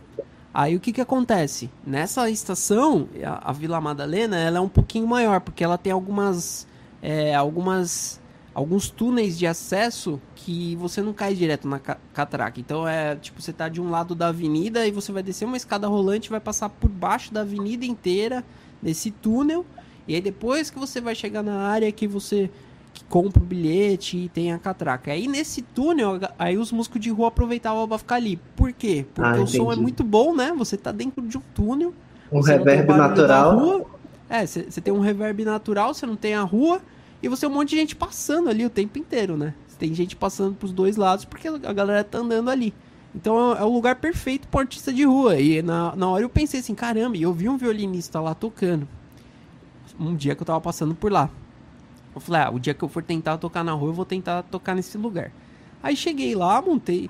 Na verdade, eu cheguei, a hora que eu vi o lugar que o cara tava tocando, não tinha ninguém, tava vazio. Eu falei, ah, legal, tá vazio, é só parar lá, montar as coisas e tocar. Só que na hora eu não consegui tirar nada do case. Eu até parei assim, fiquei olhando, mas eu fiquei com uma vergonha bateu, absurda bateu, assim ah. de, de começar a fazer a parada. Porque eu tinha que tirar as coisas, montar a mala ali e tal. E aí eu fiquei olhando assim e eu não conseguia. Aí eu saí andando, saí da estação assim, saí da estação, fui no posto de gasolina, comprei uma água e fiquei pensando assim, eu falei, meu, se eu não fizer isso agora, eu não vou fazer isso nunca. Eu vim aqui para fazer isso, então eu tenho que fazer. Não importa o que vai acontecer. Aí eu voltei lá, coloquei as coisas no chão lá, morrendo de vergonha, nossa Caiu? Ah, voltou? Voltou. voltou. Deu, então, deu só uma pausa, eu, assim. Aí eu, então, aí eu tava na, na parte de fora do, do metrô, eu falei, é, preciso voltar, porque se eu não fizer agora, eu não vou fazer isso nunca. Aí voltei, montei as coisas e comecei a tocar. E eu lembro que eu comecei a tocar assim, eu não olhava para as pessoas, eu, eu, eu só ficava concentrado aqui no que eu tava fazendo e não conseguia olhar para ninguém. Assim, eu, eu tinha que fazer um negócio, eu tinha que tocar música, entendeu? E aí quando eu comecei Sim. a prestar atenção, tinha umas pessoas olhando. Aí aí umas meninas vieram perguntar: "Nossa, que da hora essa música. Onde que eu acho você? Como é que eu como é que eu encontro você na internet para ouvir essas músicas sem ser aqui e tal, não sei o quê?" Eu falei: "Caramba, Aí veio uma tiazinha, pediu para tirar foto comigo. Eu falei, nossa. Oh, que legal. Aí veio, veio o guarda, o guarda veio e falou que eu não podia mais tocar lá. eu achei que ele ia pedir foto também. não.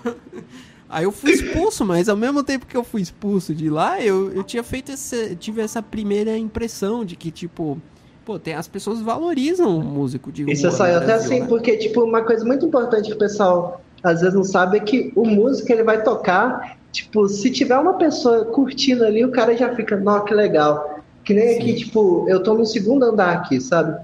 É, aqui é, é, como se fosse um estúdio de gravação, essas coisas assim. Aí aqui tem tipo uma varanda aqui na frente aqui. E uma vez tinha um, um pessoal da loja da frente ali, pôs um, um som alto pra caramba ali, tocando umas coisas nada a ver, sabe? Eu falei, se você quer saber, peguei meu amplificador de guitarra, pus lá fora lá e abafei o som deles, né? Mas na hora que eu montei o amplificador, eu fiquei pensando nisso mesmo. Nó, velho, eu vou tocar aqui, tipo, vai, vai ficar meio estranho, né? Eu pus umas musiquinhas lá, sempre tem gente para poder parar, conversar com você, tipo, trocar uma ideia, isso é legal. O, o importante é o primeiro passo, né? Sim, com, com certeza. Foi, foi, foi, foi isso. Foi dar esse primeiro passo que para mim foi, foi muito importante, né? Porque eu vi que eu ia tocar ali na rua, as pessoas iam parar, iam querer entender o que estava acontecendo, né? Porque às vezes a gente fica com aquele preconceito, ah, vou tocar, o cara vai achar que eu sou um mendigo, ainda barbudo desse jeito, todo fedido.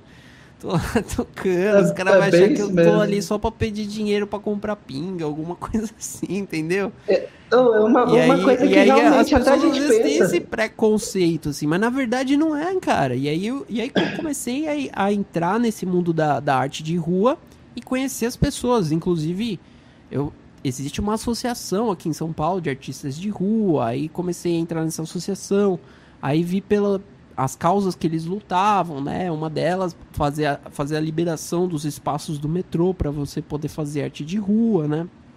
Lógico que tudo de uma legal. forma organizada, né? Então, por exemplo, lá no metrô de Londres, você tem na onde os caras o, o artista ele tem um lugar certinho que ele pode se apresentar e lá tem um cartão que o cara vai lá e escreve, ó, das das 5 às 6 horas eu vou estar tá tocando aqui, já assinei, é meu horário.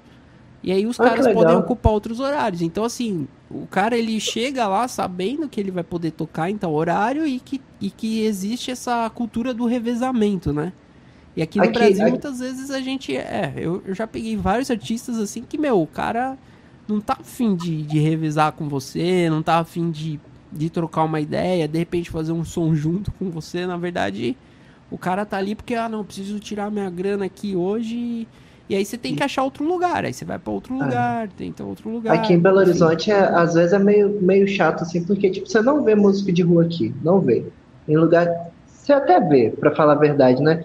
Mas teve uma época que saiu. Não sei se foi uma lei que foi. O que, que tinha acontecido? Você não podia ligar som mecânico. E tinha uns caras aqui num lugar que chama Praça 7, que é um lugar mais conhecido aqui, tinha um cara que era o Slash Mineiro, que ficava tocando lá, tinha uns caras lá. Mas nessa época começaram a navalhar todo mundo, né? Aí sumiu o músico de aqui em Belo Horizonte, porque o pessoal tava tomando as coisas e tal. E hoje em dia, você não vê músico de Belo Horizonte tocando. Normalmente você vê um pessoal que é imigrante, tipo do Peru, Venezuela, ou qualquer coisa do tipo, tocando aquelas ocarinas, essas coisas assim. Sim. Os caras ligam som mecânico, mas nessa época foi um rolo do caramba, porque o pessoal falava, ah, os caras podem ligar esse som aí com essa porta aberta aí de todo tamanho abafando todo mundo. a gente não pode tocar uma guitarra, um violão aqui que nem vai incomodar todo mundo. Eu não sei como é que tá agora, para falar a verdade, assim. Tipo, de vez em quando você vê uns, um pessoal imigrante tocando nos ônibus, mas nada mais que isso.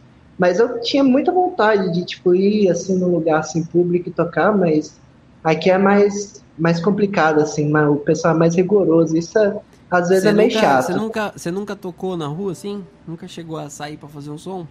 Na rua, não. Eu, eu tenho uma, umas. Eu trabalho com cover, né? Então, tipo, tem umas, umas bandas, às vezes eu toco com alguns artistas e tal, mas aí já, já vou sabendo que eu vou tocar no show ou no evento. O máximo que eu cheguei perto disso foi colocar as coisas aqui, fora aqui, e tocar ali. Mas na rua mesmo eu nunca toquei, não, porque Tipo assim, até que rola de você tocar assim, num lugar que você não vai ver guarda municipal, polícia, militar, qualquer coisa do tipo.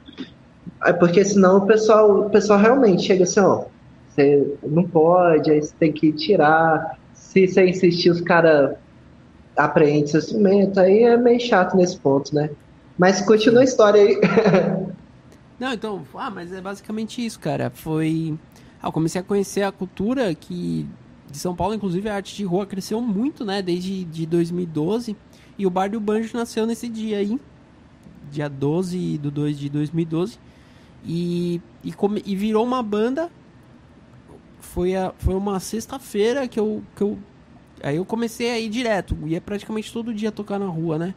E uma sexta-feira eu fui tocar na, na esquina da Paulista com a Rua Augusta, que ali tem um banco, né? E aí depois que o banco baixa as portas ali na frente da estação, é um baita lugar legal para aglomerar uma galera ah. e tal. E, e daí eu, eu, eu, comecei a perceber que lá era um lugar que vários artistas iam também. Eu falei, ah, vou tentar tocar lá um dia tal. Aí eu cheguei e tinha um trio, né? Que é um, um trio que chama Concerto de Rua. Existe até hoje. Não existe na mesma formação, mas a ideia da banda existe até hoje. Era, então, era um trio de cordas, né? Acho que era é, cello, viola e violino. E aí eles faziam ali umas as músicas e eles estavam tocando ali naquele lugar. E aí eu falei, ah, não vou atrapalhar os caras, né? Eu fiquei ali assistindo o show deles um pouco e depois eu fui para outro lugar, fui para uma outra esquina mais lá na frente e tal. E comecei a tocar naquela outra esquina, mas não tava virando muito legal, não tava juntando uma galera, enfim, o chapéu não tava bom, eu falei, ah, vou voltar lá. Mas dá pra ganhar uma grana assim, cara? Ah, depende do dia, da situação, sim. É, são várias coisas, né, que ajudam nisso. E, inclusive, nesse dia, eu vou, uma coisa que deu certo e eu fui perceber depois. É, eu, eu, fui lá nessa outra esquina, toquei sozinho, vi que não tava rolando uma grana, o chapéu não tava legal, desmontei as coisas, aí minha ideia era ir embora. Se eu passasse lá na frente do, da onde aqueles caras, eu teria que passar lá para pegar o metrô.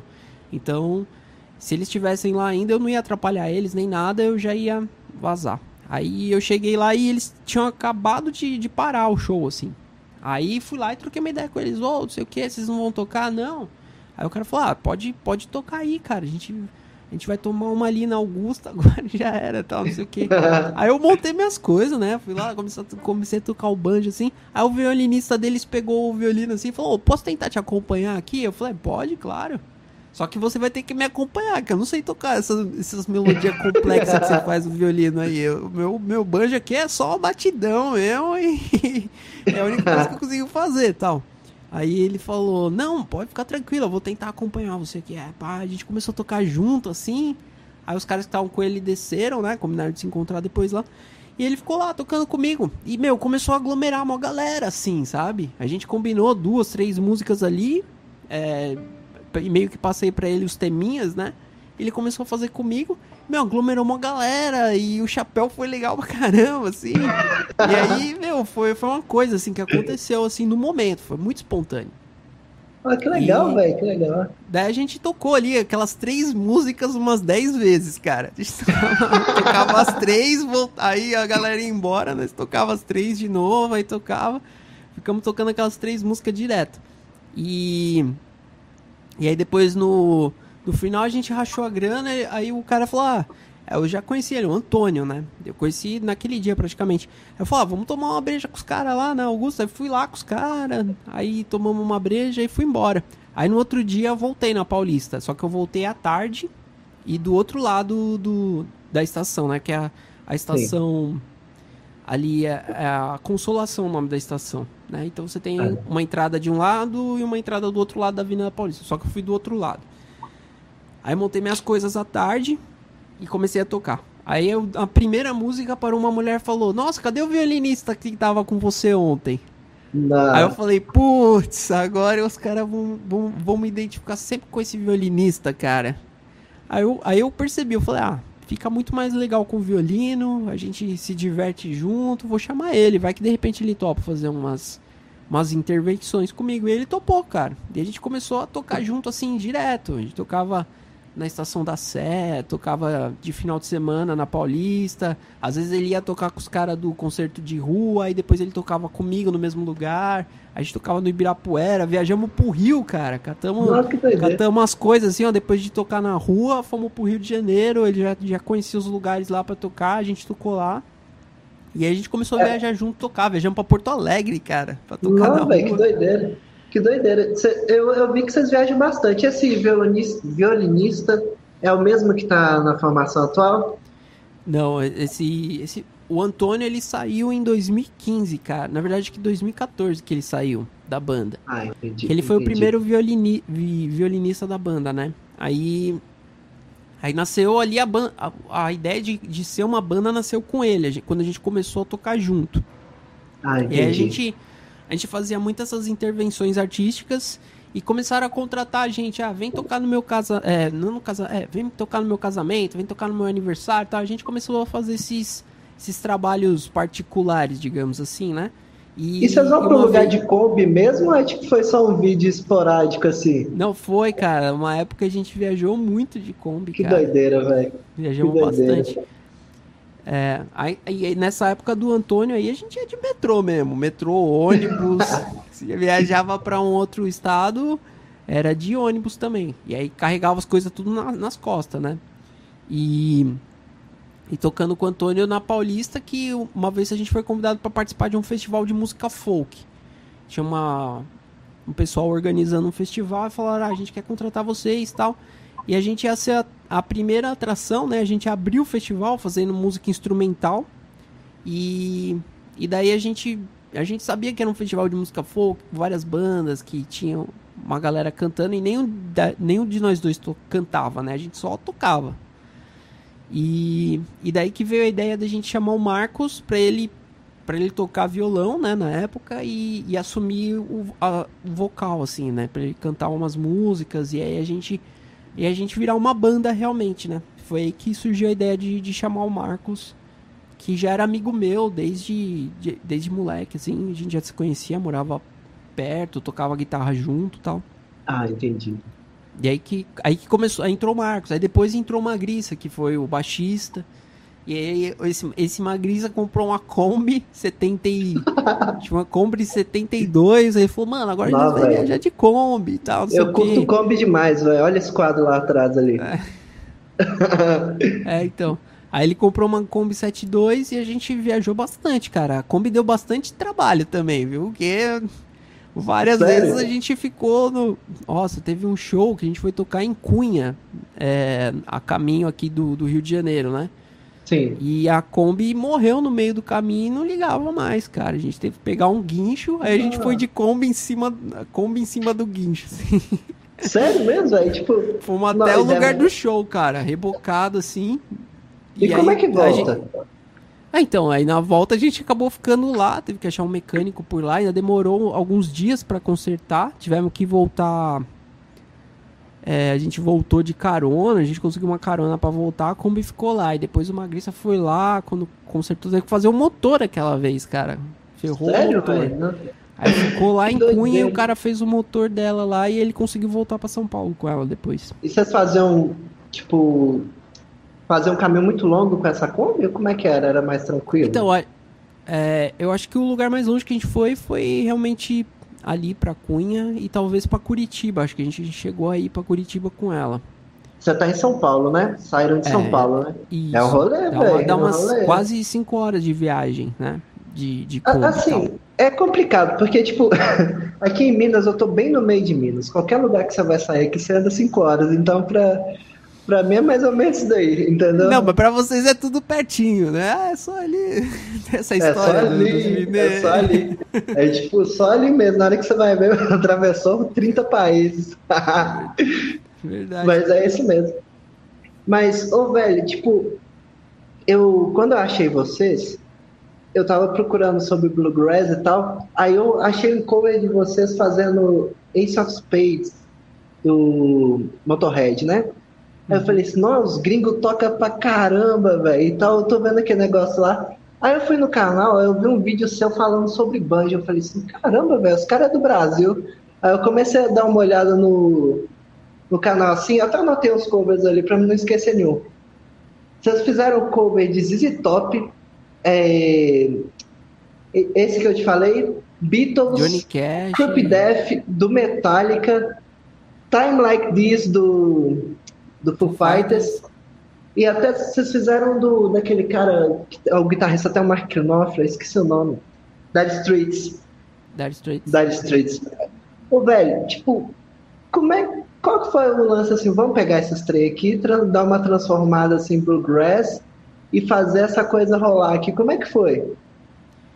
Então, a gente tocava na rua, eu e o Antônio, a gente tocava muito as músicas tradicional, né? Tocava Cripple Creek, essas músicas com as melodias no violino, no banjo e tal. Aí a partir do momento que a gente chamou o Marcos, uma das ideias era a gente conseguir tocar nos barzinhos também. Só que no barzinho, a gente. A maioria dos barzinhos que a gente foi tentar ver se a gente podia tocar, os caras falaram, ah, vocês tem que tocar umas músicas mais conhecidas tal, não sei o que. E aí foi aí que a gente começou a fazer esses covers, entendeu? Aí a gente começou a fazer, ah, beleza, a gente vai ter que fazer um repertório para tocar no bar, então vamos pegar umas músicas que a gente conhece, que a gente gosta de tocar e vamos fazer com esses instrumentos que vai ser uma coisa legal, vai ser uma coisa diferente. Foi aí que a gente pegou Dark Straits, Johnny Cash, Foo Fighters, aí a gente começou a pegar esses, fazer essas releituras, né? Porque tem todo um trabalho também por trás de de você pegar a música, porque não é a mesma coisa que você pegar uma tablatura de guitarra e tocar no banjo, você tem que rearranjar, né? Você tem que ver o que cada instrumento vai fazer. Você tem que mudar um pouco a rítmica da música lá, porque na época eu só tocava bumbo e pandeiro, então não, dá, não tem como você fazer as viradas de bateria. Então toda a estrutura da música a gente ia mudando, né? Mas aí o principal era, ah, vamos aprender tal música e a hora que a gente começar a tocar junto, a gente vê o que, que vai sair. que jeito que vai sair a coisa. Aí a gente fazia isso, a gente pegava, se reunia e pá, começava a tocar e ia adaptando. Ah, pô, e aquela frase lá, tá faltando aquela frase, faz isso no violino. Aí o cara do violino ia lá, fazia aquela frase que tava faltando.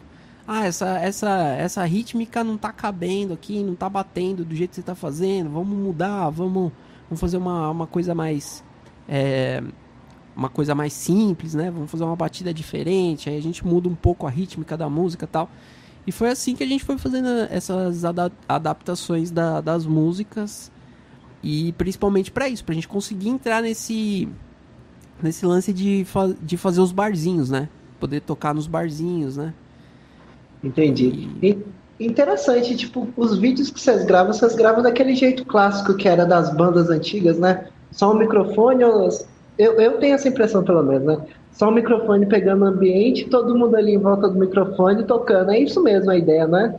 Então, na verdade, a gente tentou fazer uns vídeos assim, a gente até fez alguns assim, mas depois quando a gente ia tocar nos lugares, não dava muito certo esse negócio. A gente até tentou fazer alguns shows assim. Só que aí você tem que colocar um microfone condensador, né? Aquele microfone ah, condensador que ele pega muito o que tá acontecendo tudo em volta. E aí, às vezes, e você precisa ter uma dinâmica muito boa. Tipo assim, ah, agora que vai ser o solo de banjo, todo mundo dá uma afastadinha, e aí o banjoista chega lá mais perto. E aí os é. caras trabalham muito essa dinâmica. E às vezes a gente não tinha espaço para fazer essa dinâmica. E fora que o microfone captava tudo que estava acontecendo. Então eu pegava a galera conversando aqui na mesa da frente. E aí você aumentava, dava uma microfonia, a galera reclamava que estava muito baixo. E a gente sofreu muito com isso, né? E aí depois a gente abandonou essa ideia. Mas tem uns caras que, fa que fazem isso, né, aqui no Brasil. Que é o Conjunto Bluegrass Porto Alegrense, que é uma banda de bluegrass lá de, de Porto Alegre. É. Que os caras, a ideia deles é assim, ah, vamos fazer um bluegrass tradicional do jeito que era feito antigamente mesmo. Então é com, com, com um microfone só, e aí eles trabalham essa dinâmica, né? Aí, e eles Mas, fazem isso é, também. Eu, eu, acho que até com, com bar pequeno, até, cara, você consegue, né? Mas, tipo, sei lá, com você pega um eu pelo menos ao meu ver, né? Você pega o condensador e põe num palco grande, ele deve apitar que nem um louco, né? Exatamente. É, então, aí de, assim, vários barzinhos que a gente tocava, a gente chegou a tocar até acústico, né? Dependendo do tamanho do bar, da, da quantidade de pessoas, era bem simples. Aí depois que a gente começou a tocar nos barzinhos maiores, aí começou a complicar mais. Aí a gente Aí os caras reclamavam, falavam que o som da banda tava muito baixo, que tinha que dar jeito. Só que aí não adiantava, porque a gente é instrumento acústico, cara. É, e, a gente não, não entendia é de captação. Então, aí a gente foi aprendendo, né? Depois de apanhar tanto assim, a gente foi. A gente começou a aprender como que funcionam as coisas. É, conforme as coisas foram melhorando, a gente foi, foi sendo chamado para tocar em alguns festivais. Aí a gente teve a oportunidade de ter um técnico de som que trabalhava o tempo inteiro com a gente, que foi o Rafa, Rafael Carvalho. Ele fez praticamente parte da banda assim durante muito tempo, viajava junto para todo lugar. E e daí e ele era um cara muito muito massa assim, entendia muito de som. E quando ele viu que ele ia ter que fazer uma banda de instrumentos acústicos, ele começou a estudar os que, que os gringos faziam, tal, não sei o quê. Aí, uma das primeiras medidas que a gente tomou foi todo mundo tocar com in-ear, né? Ah, Só que você sabe que in-ear é caro, aquele transmissor sem fio, né, para você ficar livre Então a gente tocava, a gente tocava com in-ear com fio mesmo. Então a gente um fio um é, fone de ouvido gigante. com fone, fone é, com fio gigante que ia até a mesa lá, e aí ele tinha um um power play que ele conseguia jogar para cada um e regular. Porque o que acontecia? Ele conseguia dar mais ganho nos instrumentos, né? Conforme ele precisava, sem você ter os retornos no palco. Porque muita coisa que acontece de dar microfonia nos instrumentos acústicos é o retorno, né? Que você está tentando se ouvir, aí você vai aumenta lá, começa a reverberar, ainda mais o banjo aqui. Você coloca um captador de pele, contato né? aqui, Você cola um captador de contato nessa pele, a pele inteira vira um microfone gigante, entendeu? Nossa. Ela capta tudo o que tá acontecendo. Qualquer vibração então, qualquer batidinha vai... que você, que você der é. vai virar tipo uma escola de samba, né? Exatamente. Aí era um grande problema isso, porque ah, você tentava dar o som do banjo, você, você tentava subir com ele, só que você não conseguia porque dava microfonia e você tinha que deixar um pouquinho mais para baixo, aí pro banjo ser ouvido você tinha que abaixar o volume de todo mundo. Aí os caras reclamavam, ah, o som tá baixo, aí você tinha que dar... Aí era difícil. aí a primeira, primeira medida foi, vamos limar os, os monitores de palco. Aí vocês tocam todo mundo com fone de ouvido e, e tira os monitor de palco, porque aí você não precisa ter esse, é, esse monitoramento com som ali batendo no instrumento. E melhorou pra caramba, a gente conseguiu fazer várias coisas tal. Aí depois, depois a gente conseguiu melhorar ainda mais. Eu comprei essa essa pele de banjo aqui que chama cavanjo, né? Que é uma pele que já tem um captador aqui embutido, ó. Tá ah, tá. Uns... Então, Entendi. assim, ela faz com que o banjo perca muito a sonoridade dele, né? Porque perde muito o lance do, da projeção acústica do instrumento. Ele vira praticamente uma guitarra. Mas você elimina todos os problemas de, de feedback no palco. É, hoje, hoje captação de instrumento assim, própria no instrumento ainda, eu acho que ainda deixa muito a desejar, né? Tipo, tá, é bem difícil você comparar o, você chegar perto de alguma coisa. Você tem cari coisas caríssimas aí que não chegam perto do microfone. Isso às vezes é meio complicado mesmo, né? E tipo, eu imagino que, assim como o ou o violão, o banjo deva perder muita coisa, porque tudo que você vai microfonar, no fim das contas, fica parecendo guitarra. Isso às vezes é triste, é. que você perde muita coisa do próprio instrumento, né? Quando você vai gravar o ukulele, você grava ele como? Acústico? Eu, eu costumo. Eu, eu já fiz vários testes. Eu costumo. Hoje em dia, quando eu vou fazer uma coisa mais tranquila, assim, tipo, tocar um arranjo assim, eu costumo usar um, um SM58, que era o que me deu a melhor resposta, sabe? Até então.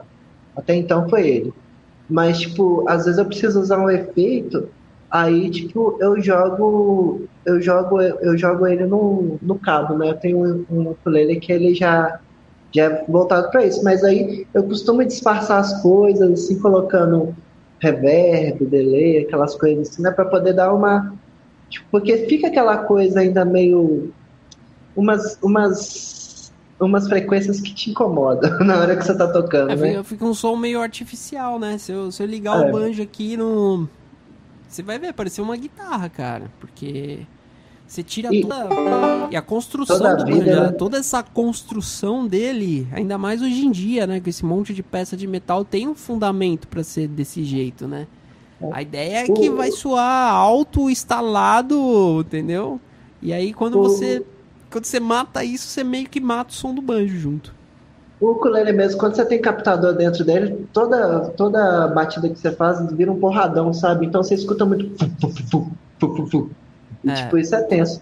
Aproveitando que você entrou nisso daí, tem uma pergunta aqui em cima aqui que, que eu vi aqui, só que não estava combinando com o tema, que foi o seguinte. É, foi o André que perguntou sobre que tem muita curiosidade a respeito da pele. Ele falou assim, cara, o banjo é fantástico demais, tenho curiosidade a respeito da pele. É...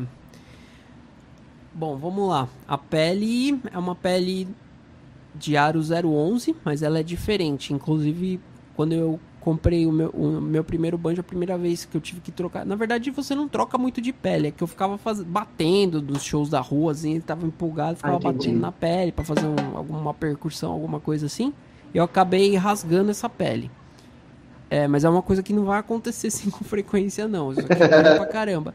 Aí, quando a, a, primeira vez que eu rasguei a pele, eu falei, ah, vou comprar uma pele de, de pandeiro, só ver o aro aí você troca. Mas ela é totalmente diferente então, não funciona. Eu tentei, fiquei tentando apertar, não dava, o ar era diferente. E na verdade é, é realmente, se você. Os dois instrumentos têm peles nesse aro, nessa espessura, nessa. É, nessa medida, só que são peles diferentes. A construção da pele é diferente, né? Então eu tive que realmente ir atrás de uma pele de banjo, né? Que aí, aí na pele de banjo você tem é uma coisa que chama coroa, que é essa borda depois que ela passa da, da parte onde ela prende no aro aqui, ela, ela, pode, ela pode ter uma coroa pequena, média ou grande, né? Nesses instrumentos tipo Stringberg é uma coroa pequena, porque o aro é um aro menor. Você vai ver que ele não é um aro tão grosso como esse aro desse banjo aqui, né?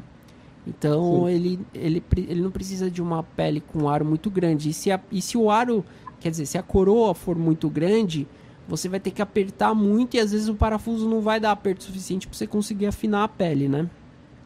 E a pele a gente afina ela também.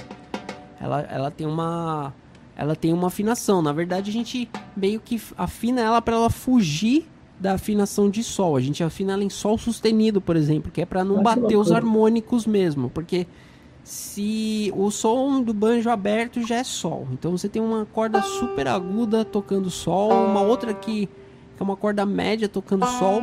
Se você tiver a pele soando em sol, você causa um efeito que eles diz, chamam de super harmônicos. Então é como se você tivesse um harmônico tipo um, cancel, um cancelamento é, de fase, alguma coisa assim. É, rola um lance assim mesmo. É, e daí eles falam que não é bom isso, né? Então, então a ideia é que a gente fuja do sol pra gente fugir desses super harmônicos, né? Mas não fuja tanto também, porque a pele tem que estar tá bem esticada e precisa sobe. Então tem essa afinação da pele. Inclusive eu ensino lá como afinar a pele.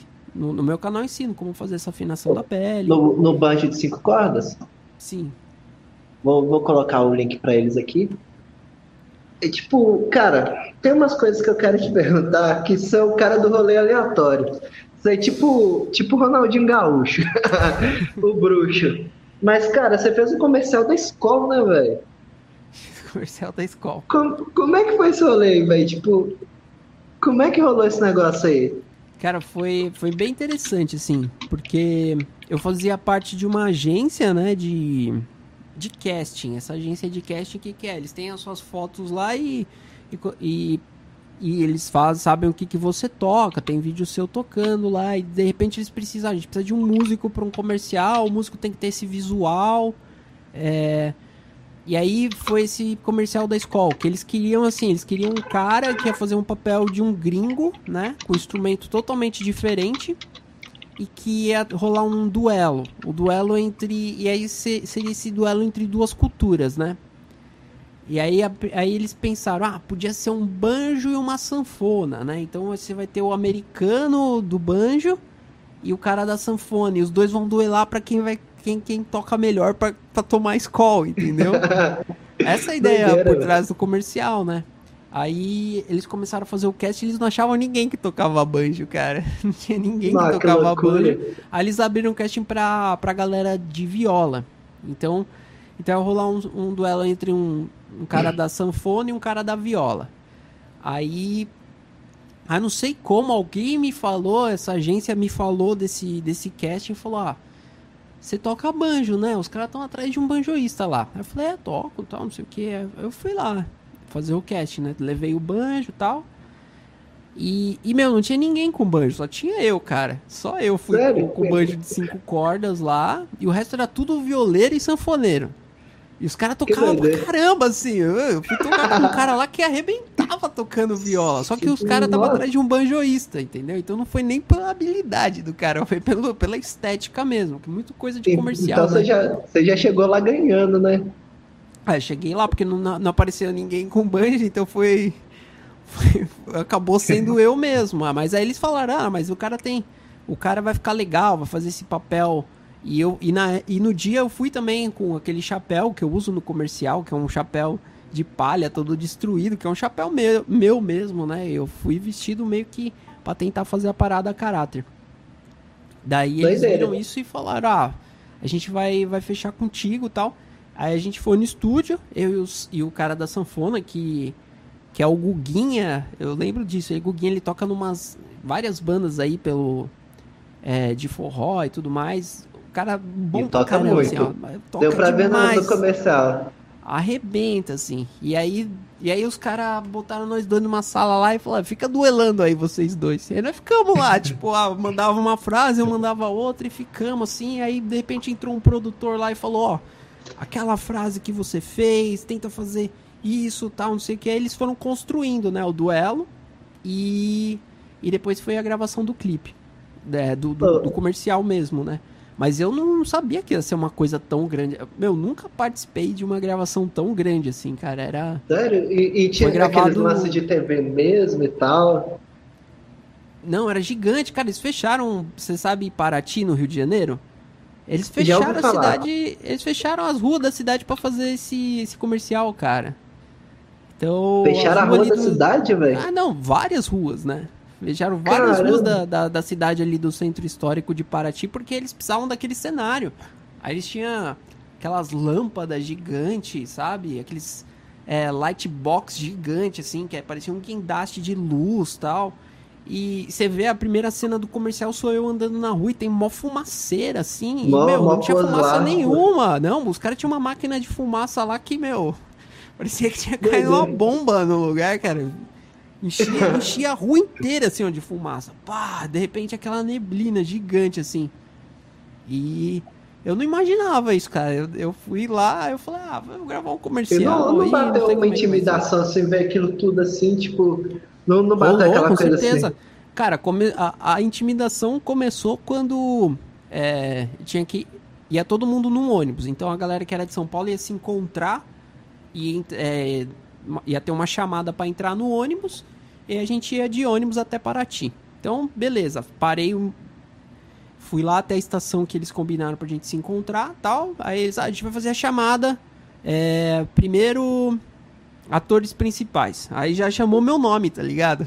Aí eu falei, mano, tinha 50 pessoas e eu, eu, não sabia que eu era ator principal. Pra mim era mais um Sério? no meio. É, aí, tipo, pá, Wagner. Aí só tinha eu de ator principal. Aí os outros caras estavam em outro ônibus tal. E aí o resto era tudo galera pra figu figurante, né? Figurante. Que eles iam participar da cena da balada. Porque tem uma cena que tá, tá tendo tipo uma rave lá.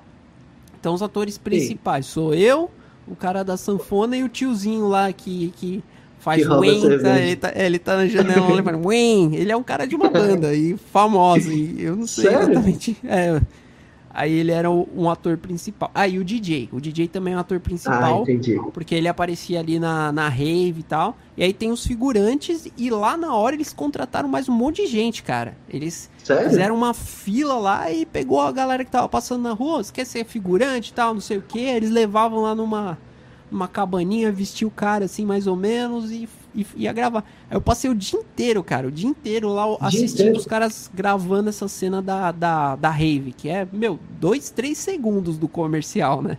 E, tipo, os caras o, o comercial tem uns 30 segundos, não é? Exatamente, mas dois, três segundos só da rave, de todo mundo dançando. E, e, e aquela cena que vocês. Aquela então, cena que vocês cenas... dois estão tocando quanto tempo? É, isso aí foi gravado à noite. Depois que gravou todo mundo, todas as cenas com o DJ, gravou todas as cenas com os figurantes, aí mandou todo mundo embora e fecharam as ruas lá e ficou só eu e o, e o cara da sanfona e o tiozinho do Fuen lá. E aí, aí começou mesmo, cara. Eu não imaginei, a gente ficou assim, ó, quase seis horas, cara. Eu vi o dia amanhecer de tanto tempo, assim, ó, gravando aquelas cenas. Era tipo, Mas... gravava uma vez, regravava, regravava, aí os caras trocavam lente, trocava trocava as ideias, não sei o que, e regravava e tocava. Nossa, o bom é que no final você já tava tocando certinho, né? Que tem aquele tempo de você aquecer, esquecer que então, você tá cheio de câmera. Então, a música já tava gravada. Ah, você só dublou. Isso. Não, aí os caras nem Não? colocaram a dublagem que a gente fez. Assim, eles usaram, né? Mas chegou na hora eles falaram: vocês têm que tocar exatamente no tempo que vocês tocaram na gravação. Puto, mas não tem metrônomo, não tem nada? Não. E eles foram avisando tudo na é. hora, assim? É, aí Nossa, a gente fez. Com... Mas assim, é, o bom é que a gente tava com a música bem decorada, né? A gente gravou um monte de vezes, um monte de take e a gente foi fazendo ali vários takes, cara. Foi. Cara, foram seis horas de gravação. Foi. Foi e demorado. Eles assim. o, o som mesmo que vocês tocaram na hora. Não, aí depois eles fizeram tipo um overdub ah, com som de estúdio, assim, né? Ah, entendi. Eles reconstruíram o som depois, assim. Caramba, é, mas, véio, mas foi legal, cara. Foi, foi a maior produção que eu, que eu participei, assim. E, e realmente eu, eu não tinha noção nenhuma do, do tamanho que era. Se você gravar um comercial de 30 segundos, precisava de, de tanta ah. coisa, assim, sabe? Eu, eu, não, eu, eu mesmo não imaginei que era tão trabalho assim, não. Porque, tá certo, tipo, você vê ali que chega ali, você vê que tem um take pra cá, um take pra lá, e tem uma coisa assim, você pega uns erros assim, mas ficar tanto tempo assim só pra gravar aquilo ali, eu fico imaginando esse pessoal que grava filme e novela, velho. O rolê que ah. deve ser então, velho. Então, é que, os, é que os caras são ator de verdade, né? Não é os ator músico, né, cara? A gente não ah, sabe mas... interpretar. Você pagou, grande... você, você pôs aquela pose mesmo que você põe nos vídeos lá que você tá, tipo, tocando com os caras lá, que você é, chega então, lá mas, com aquela mas, cara de Mas tem uns olhar, sabe? Aqueles olhar que a gente dá assim. O cara falava, Sim. faz um olhar enigmático. Aí eu, mas do que, velho? Eu não sei fazer isso. Aí fazia um olhar lá, ele, não, não é isso aí, não, muda, muda, vai fazer de outro jeito, de outro jeito. Ah, é isso aí, faz desse jeito. Aí começa a gravar. Não, não é desse jeito, muda, de novo, de novo, de novo. Ah, muda a lente, muda a lente. Aí, e as lentes eram gigantes, as lentes das câmeras, né? Sério? Nossa, as lentes de câmera que a gente tem que é pequenininha assim. As lentes é do tamanho do, do banjo aqui, cara. Oh, Caramba, velho. Gigantesca, assim, as lentes, cara. Eu nunca tinha visto um bagulho desse. E a câmera é em cima, final... de um carro, é em cima de um carrinho, assim, tá ligado? Caramba! Eu, eu, aposto que no final ali você já tava assim, nossa, que cara chato, pegar meu banho e enfiar não, na é. cabeça dele. Não, sim, é assim, é, é, o cara era chato, mas ao mesmo tempo era legal, sabe? Ele. Ah, assim, entendi. Todo diretor. De, eu, eu acredito que a maioria dos diretores tem que ser assim, porque senão ninguém aguenta, né? Tipo assim, é, ele, é não, ele, critica, mas ele não te critica assim, puta, você é mó bosta, tá ligado? Não, ele não fala assim, ele fala pra você, ó, você tá olhando mais ou menos assim, tenta imaginar que você tá na cena que você tá com raiva do cara, porque ele tá tocando melhor do que você. E aí você vai botar todo o seu sangue ali e você vai dar aquela encarada nervosa nele. Essa é a ideia que você tem que passar nessa cena, tal. Então vai lá, aí você faz isso e tal. Então, que tinha... loucura, velho. Então foi, foi uma experiência bem legal, assim. Foi cansativo pra caramba, mas ao mesmo tempo foi bem legal. Outra coisa que, tipo, quando eu fui te chamar para fazer o Aloha, na hora que eu entrei no seu perfil, a primeira coisa que eu vi foi lá, o Whindersson Nunes. Eu falei assim, caramba, velho, o Whindersson Nunes segue, segue ele. Falei assim, não, deve ser um fake isso daqui. fui lá, olhei assim, cliquei no perfil, fui lá, não, velho, é o Whindersson Nunes mesmo. Aí eu tava até conversando com minha noiva, assim, pensando assim, velho, imagina, um belo dia você tá em casa aqui, tô de boa, aí de repente o Whindersson Nunes seguiu você. Tipo, como, como é que foi isso, velho? Que, que, que, que cargas d'água você fez assim? Foi, é, foi meio bizarro, assim. É, eu, é, o Whindersson, ele, ele comprou um banjo, né? Ele tem um banjo Sim. de cinco cordas, ele comprou. E aí, de repente, ele caiu no meu canal lá. E aí, ele entrou lá no, no meu Instagram, me seguiu e mandou uma mensagem. Quando eu olhei lá, mano, o Whindersson Nunes. Aí eu falei, ah, puta, esse cara fake me mandando, né? Eu entrei no perfil oficial do cara e mandou mensagem, velho. Aí ele perguntando de aula tal, se, dá, se, eu, se eu dava aula de banjo, não sei o quê, porque ele tinha visto meu canal, tinha achado muito legal. E ele queria que eu gravasse uns vídeos lá também para ele, não sei o quê. E daí, bah, a gente começou a tocar, a trocar ideia, assim, né? Falei do meu curso. Aí ele falou, não, eu prefiro a gente. Foi bem no começo da pandemia isso aí. Ele falou, eu prefiro. Que loucura. É, eu prefiro. Quando as coisas estiverem melhor tal, que dê pra você vir um dia aqui em casa e você vai dando as aulas para mim aqui, se der também, te mando tipo, buscar um Uber e tal, pá. Super gente boa, cara. Comecei a trocar ideia com ele assim. Aí na época ele tava na pegada de fazer um, um vídeo do. Porque foi bem no começo do lockdown lá, daquela música do Raul Seixas lá. É. é...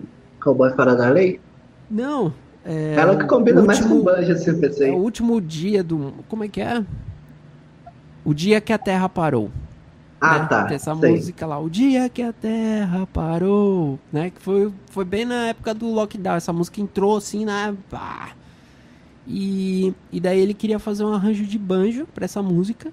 Aí ele falou, cara, me ajuda a fazer tal. Aí eu, eu fiz o arranjo pra música, passei para ele e tal, como ele tocar tudo mais. Aí ele falou, puta, não consigo tocar, eu preciso estudar mais tal, não sei o que. Ele falou: grava pra mim, cara, grava pra mim que eu vou dublar. Pode ser? Pode. Aí, beleza. Aí eu gravei, mandei a faixa de áudio pra ele, ele usou, só dublou em cima do que eu tava tocando. Mas aí o dia que ele lançou o vídeo foi bloqueado e ele não conseguiu liberar o vídeo depois e tiraram do ar. Nossa, que rolê, Nunca velho. mais, nunca mais apareceu o vídeo lá. Teve que tirar do ar e já era. Aí depois disso também ele deu uma sumida, porque aí depois ele brigou lá com a mulher, se separou. Aí vocês perderam o contato. É. Fiquei, ah, é. fiquei bastante tempo sem falar com ele, cara. Eu fui falar um tempo atrás, eu mandei uma mensagem para ele, trocamos uma ideia e tal. Ele pediu para mandar os finger pics para ele, aí ele comprou os finger pics, mandei para ele. Mas depois também parei, nem troquei mais ideia. Ficamos de marcar um dia para fazer uma aula, mas mas enfim. Mas, gente, gente boa pra caramba, cara. E, e como é. músico, assim, parece que ele é um cara bem, bem legal, né, cara? Ele tá é. sempre buscando aprender umas coisas diferentes e tal. Então. Ele é um cara assim. que parece que faz tudo, né, velho? Ele é um cara que parece que faz tudo. Eu não. não tipo. Sei lá, parece que é um outro nível de, de pensamento, assim. Tudo que o cara faz parece que dá certo, assim. Tipo, ele é um bom músico. Ele deve saber administrar o tempo, né? Um bom ator canta bem, toca violão, tipo, faz umas paradas muito loucas com marketing, é muita, muita loucura, né, velho? Mas eu Nossa. fiquei pensando nisso. O, o, eu fiquei pensando nisso porque eu, um dia eu estava de boa e o Toninho Horta me seguiu. Eu já fiquei assim, nossa, velho, o Toninho Horta me seguiu. Aí imagina o Whindersson Nunes, eu ia ficar assim, caramba, velho que que tá acontecendo? O que, que que eu fiz nessa vida? Cara, eu, eu, fiquei, eu fiquei muito feliz por ele ter chegado no meu canal, né? Meu canalzinho lá de só de banjo de cinco cordas. Tem, tem pouquíssima gente interessada nesse instrumento, né? Espero que... que Mas você não acha que tá pessoas... crescendo, não? Cara, eu espero que sim, velho. Eu, eu, vejo assim, eu vejo um crescimento, vejo um interesse maior das pessoas em querer aprender o banjo. E, e principalmente agora não só comigo, né? Com outros banjoistas que, que têm feito um trabalho muito legal também. Eu tenho feito umas lives lá no meu canal também, vou fazer a propagandinha aqui, ó. Amanhã ah, vai ter uma bem. live bem legal lá, lá no meu canal, Banjo 5 Cordas. Quem quiser aí. aí... Já tá até o link do canal aí. Massa, demais. Valeu, man. É, inclusive eu tenho feito lá umas lives com o pessoal que toca banjo, né? O Gigito, tenho feito live com os alunos também, né? Muitos alunos meus estão tocando bem pra caramba. E faz pouco tempo que eu lancei o, o curso. O meu curso tem dois anos, cara. Que, que ah, eu, isso é legal. o curso de banjo. É, e aí muita gente aprendendo e curtindo mais. E, e o legal disso é que vai, você vai tirando aquela aquela mística, né? Ah, putz, não tem ninguém que explica o banjo, não sei como funciona. Hoje em dia, ah, mas... hoje em dia você acha mais, você tem acesso à informação muito mais fácil. E isso é bem, é, é, é melhor, né? Eu, é o que eu falo pra. É o que eu falo assim em várias aulas que eu dou, ou quando eu tô falando do meu curso para alguém, eu falo que eu queria. Queria poder viajar no tempo e entregar o meu curso de banjo para mim quando eu comecei a tocar o banjo. Eu tenho certeza que eu ia ter ganhado vários anos de, de aprendizagem, assim, que eu perdi tempo, praticamente perdi Ai, tempo de ficar batendo a cabeça, assim. Isso é interessante. Só uma, uma, uma coisa aqui, pessoal. A gente tá, já está chegando para o final da, do podcast da live. Quem quiser deixar pergunta, já deixa aí que a gente vai ler. Eu vou começar a ler daqui a pouco. Mas, cara, tipo, só um, um adendo aqui antes da gente entrar no seu curso em si. É, tipo, os projetos que você tem.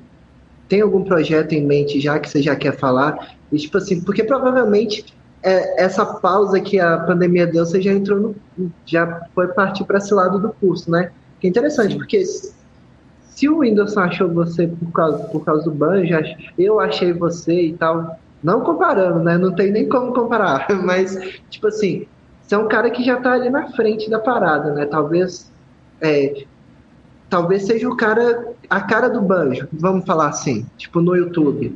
Então é uma coisa que você pode aproveitar muito. E, tipo, você tem algum projeto assim para frente, tanto com barra do com banjo, ou você tem um projeto de de repente só seguir pela, pela parte de, de ensinar ou qualquer coisa do tipo? Cara, eu, eu tenho. Assim, eu, eu, eu sou um cara que me, eu me apaixonei por esse instrumento, né? O banjo mudou minha vida, cara. É isso que eu digo para todo mundo. Porque a partir do momento que eu comecei a tocar banjo, é, eu tive a oportunidade de formar a banda, o Bar do Banjo. E isso tudo só foi possível por causa desse instrumento. Então, eu comecei, eu comecei a viver meu sonho de viver de música, né? Que é um sonho que eu tinha há muito tempo. A partir do momento que eu fiz o bar e o banjo e comecei a tocar, é, comecei a viajar o Brasil aí, fazendo shows e tudo mais.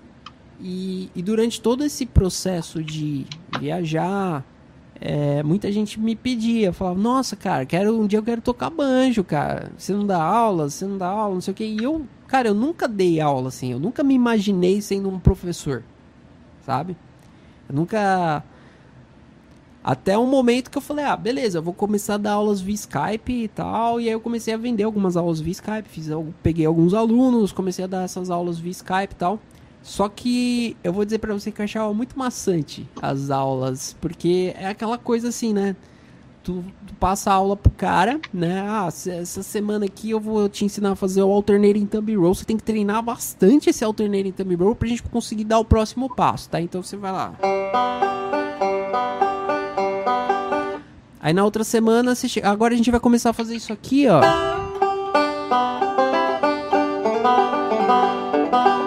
Onde o principal aqui tá nessa parte do. Que o cara tinha que ter decorado muito bem aquele. Só que ele não decorou, entendeu? Ele passou a semana vezes... e por, por motivos, N motivos, ele não conseguiu estudar esse movimentinho aqui. E daí você eu, tem que contornar tudo e explicar tudo de novo, da importância de fazer eu, esse movimento. Eu dou aula há muito tempo e às vezes é tipo complicado por causa disso, que às vezes você precisa passar uma coisa pro cara a gente fala assim, a aula basicamente se resume a, tipo, cinco movimentos. E você tem que, tipo, administrar aquilo ali para o cara entender que ele precisa estudar aquilo. Só que, tipo, às vezes 10 minutos de aula já resolveu o problema, sabe? Então, tipo, até você entender, porque às vezes o cara fala, ah, tem que estudar, e agora? Aí você fala assim, não, mas não tem como dar o próximo passo se isso daqui não estiver bom. E é uma coisa que você tem que administrar, né? E você viu Sim. no curso uma coisa melhor para poder ensinar essa, essa parte? Então, exatamente. Foi aí que eu comecei a, a, a, imaginar fazer um curso online, né? Porque o que, que acontece no curso? Você faz uma aula, você grava ela e você deixa disponível lá pro cara. Então ele pode entrar e assistir a hora que ele quiser, entendeu? Entendi. E eu, eu também, no, no começo eu não imaginava que de repente o curso online era uma coisa legal. Mas no fim, agora hoje em dia eu acho que que o curso online funciona muito melhor do que uma aula presencial, mas muito melhor mesmo, assim. Porque é através Isso. do curso, pelo menos no meu curso, né? O cara, ele, ele compra ali o acesso às aulas, ele vai ter todas as aulas, ele tem apostila, acesso à nossa comunidade, então ele pode entrar lá na comunidade, tem um monte de gente aprendendo, postando vídeo todo dia. Toda semana eu lanço lá os desafios semanais, que é um esqueminha que eu inventei. Então, tipo, toda semana eu, eu faço alguma coisa bem simples. Ah, essa semana é tocar o, um riffzinho de uma música famosa, né? Que nem eu postei lá do Rebel Rebel, do. Esqueci o nome do, do cara lá, o David Bowie. Ah, ah vamos sim. aprender a tocar o riffzinho e aí eu explico por que, que eu fiz o arranjo daquele jeito pro banjo, entendeu? Ah, por que, que eu tô usando essas notas, essa sequência de cordas, mas é uma coisa muito simples que basicamente qualquer pessoa consegue, em qualquer nível de dificuldade que o cara esteja no instrumento, se ele conseguiu vestir as finger picks e, e ele consegue fazer, entendeu? É, mesmo que faça na velocidade mínima possível, assim. Aí o grande lance do, da, dos desafios é que o cara completando quatro desafios em sequência, ele ganha um adesivo. E aí eu comecei ah, a é fazer uns comecei a fazer uns adesivos. Então, ó, esse aqui é o adesivo que o cara ganha depois que ele completa quatro desafios. Aí se ele, para ele continuar engajado, eu troco o adesivo. Então o próximo adesivo é é um adesivo diferente. Aí o cara ah, para conseguir esse adesivo, ele tem que fazer mais quatro desafios. E se, ele, e se ele perde qualquer um desses desafios, ele zera, ele volta lá no primeiro. Então, Não. o cara, para ele ter a coleção inteira dos 12 os 12 adesivos, ele tem que fazer todos os é, 48 desafios em sequência. Então, por isso... semana eu, eu lanço um desafio e isso mantém o cara engajado, porque uma das coisas mais difíceis é o cara, às vezes, porque assim, a vida de Uma das coisas mais difíceis justamente é engajar os alunos de um curso. Eu tenho um curso de guitarra, sabe? E uma das dificuldades que a gente tem que administrar é justamente essa, que você praticamente matou a pau aí, velho. Tipo, é genial isso daí. Você incentiva o cara a estudar, Sim. porque nada melhor do que você estudar do que uma competição, é ou não é? É, não, não, é, não, não chega uma competição, todo mundo vai ganhar. É, ele só ele cumprir um, uma meta, entendeu? Ele tem uma meta simples para cumprir um objetivo final. E, e para isso, ele uma vez por semana ele vai ter que olhar pro banjo, cara. Ele vai ter que tirar o banjo do case, ele vai ter que catar os fingerpicks.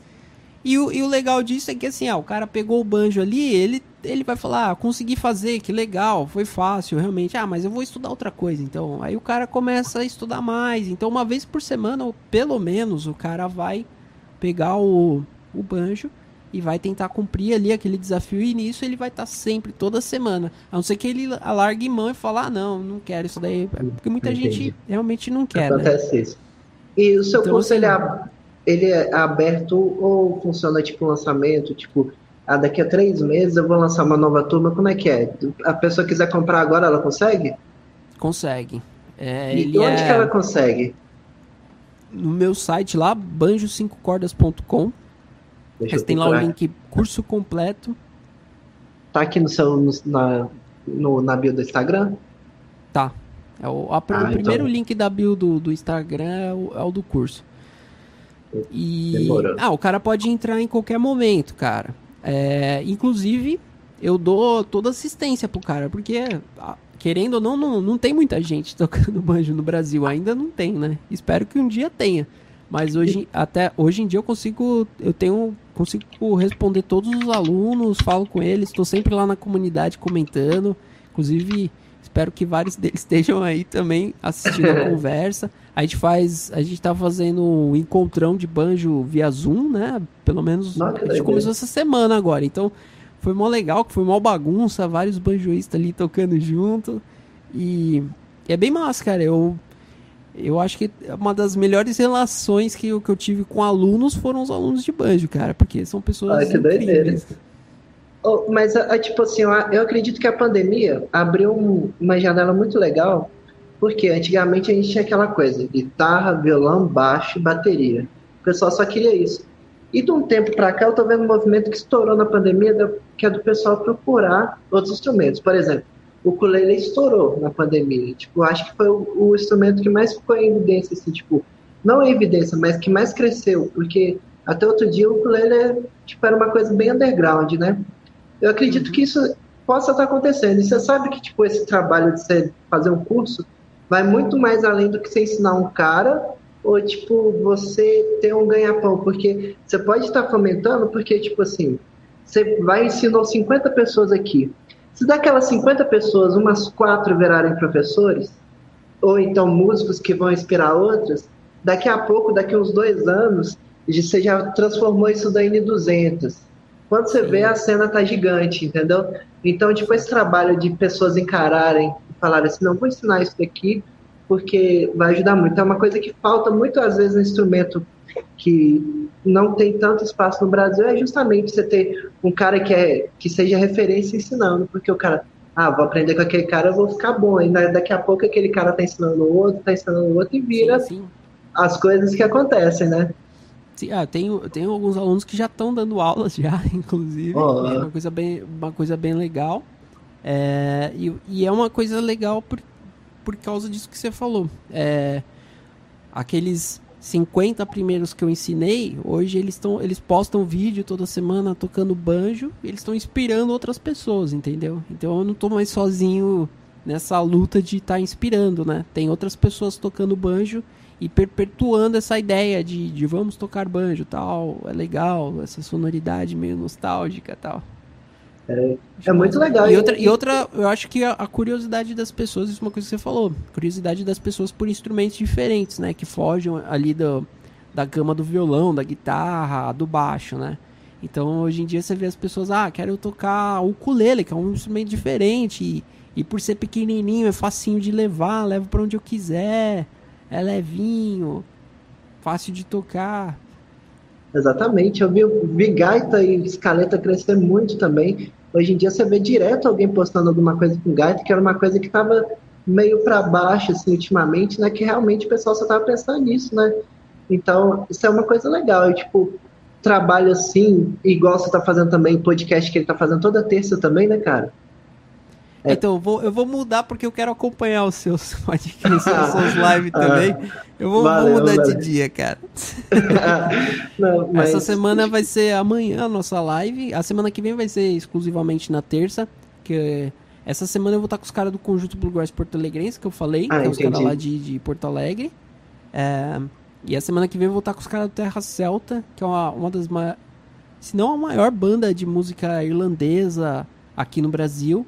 E a semana que vem é, é véspera de St. Patrick's, a terça-feira também. Então, é verdade, na né? Já terça, tá na porque é o, o St. Patrick's lá. E, e, vai fazer um ano que eu tô sem fazer shows semana que vem também, na quarta-feira. Então, fazer a live na terça com os caras do Terra Celta falando de música irlandesa e o banjo de cinco cordas na música irlandesa. Esse negócio é um rolê, né? Tipo, você tava. Você, você, você basicamente vivia de show, né? Ou não?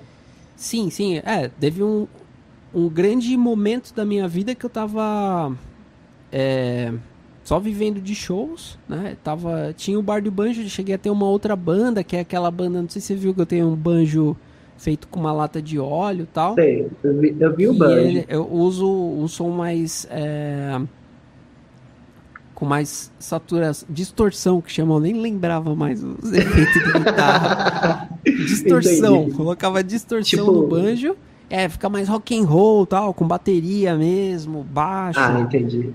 E aí eu fiz, esse, eu fiz essa outra banda e a gente tocou também bastante, viajamos bastante tocando. Então teve uma época, e tive uma banda com a minha esposa também, que ela tocava colher e eu tocava, tocava banjo.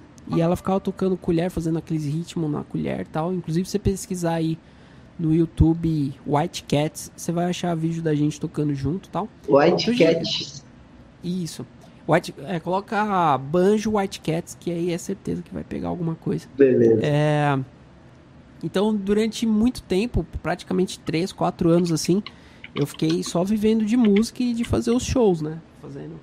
E tocava na rua, cara. E durante muito tempo é, eu achava que eu tinha na rua que era que seria como se fosse um, um ponto é, um ponto seguro, né? Um porto seguro assim, ah, se tudo der errado, se não tiver tendo mais show, mais nada, eu sei que eu posso ir lá tocar na rua e as pessoas vão, vão gostar, tal, não sei o quê. Só que eu tava enganado, né? Porque, é, porque a arte de rua tudo, começou né? a crescer. É, não, não só antes disso mesmo, lá em 2019, a arte de rua já estava muito grande e parece que, eu não sei, a mentalidade das pessoas mudou nos últimos anos. Você acompanha um pouco esse lance de política, você vai perceber isso. A mentalidade das pessoas começou a mudar em relação à cultura tudo mais. Eu não vou entrar em discurso político nem nada aqui, mas é, é uma, uma coisa verdadeira. E isso, querendo ou não, afetou a forma como as pessoas olhavam para os músicos de rua. Então, você vai ver que passou a ser muito menos valorizada, né? Até também por ter mais artistas e tudo mais, creio eu, né? Mas passou a ser menos valorizada. E aí eu passei um momento financeiro muito ruim lá em 2019, acho que foi. Que Sim. eu achei, ah não, agora tá, tá muito ruim, vou, vou tocar na rua, né? Pra ver. Mas tocando na rua tava sendo pior ainda, sabe? Que eu voltava Nossa. mais desanimado ainda. Geralmente eu ia tocar na rua e por pior que fosse a grana que eu ganhasse, eu voltava feliz, sabe? Voltava com. Sabendo que as pessoas tinham curtido o que eu tinha feito, mas aí nesse esse 2019 foi horrível, assim. Aí foi aí que eu falei, cara, eu tenho que mudar, tenho que fazer alguma coisa diferente tal. E aí eu já tinha esse lance de, de querer. Já gravava alguns vídeos esporádicos pro YouTube, né? Já tinha coisa lá no canal do Bar do Banjo. E muita gente sempre pedia, grava mais, grava mais, faz mais vídeo, não sei o que. Eu falava, ah, vou gravar um, um curso agora. Aí fui lá, parei e eu mesmo gravei o curso. Gravei ah, esse curso. E, e, cara, eu. E, no começo eu gravei assim, porque, sei lá, eu sabia que tinha umas 10 pessoas que talvez comprariam, né? Aí já, já salvou um pouco, né? É, então, aí eu sabia, ah, uma, eu, pelo menos eu sei que 10 pessoas vão comprar, então eu sei que vai valer, talvez vale a pena perder, esse, perder esse tempo, não, né? Me empenhar, ganhar, empenhar né? inve, investir esse meu tempo para produzir esse material, né? E, e, e, foi legal, porque fazendo o curso eu, eu eu gostei muito do processo de, de gravação, de criação das aulas, porque eu já vinha dando aula como é, via Skype e tal, então eu já tinha uma boa parte do caminho, eu já tinha montado, né? Já tinha acompanhado vários alunos, visto coisas que davam certo, coisas que não davam tão certo. Então, ó, Sim. eu acho que o melhor caminho é esse daqui, né? A gente vai começar aqui aprendendo os rolls, não sei o que, a gente entra em algumas técnicas de mão esquerda, e aí a gente vai aprimorando e vai evoluindo aí, explicando sempre tudo com muita história. Então, o processo de gravar o curso foi muito divertido. Eu gostei demais, assim. E, e foi isso, cara. E quando eu lancei o curso, pra minha surpresa, foram muito mais do que 10 pessoas, né? Muito mais, muito mais mesmo, assim. Isso é bom. E, e aí eu fiz um lançamento e, e aí hoje já, já tem muito mais do que 100 pessoas, cara. Já, mas legal, chegando cara. aí quase 200 pessoas que, que já compraram o curso. Oh, maravilhoso, você está mudando a cena aí, com certeza. Vou começar a ler alguns comentários aqui. Aí a gente vai, já vai caminhando para encerrar. O papo tá muito legal. Mas uma hora o celu... pelo menos eu gravo com o celular, o celular já tá começando a apitar ali. Aí você é. já viu, né? Mas vamos lá. O Dre Henrique mandou palminhas, que é aquele amigo meu que eu falei que era, que era seu fã, que é seu fã, né?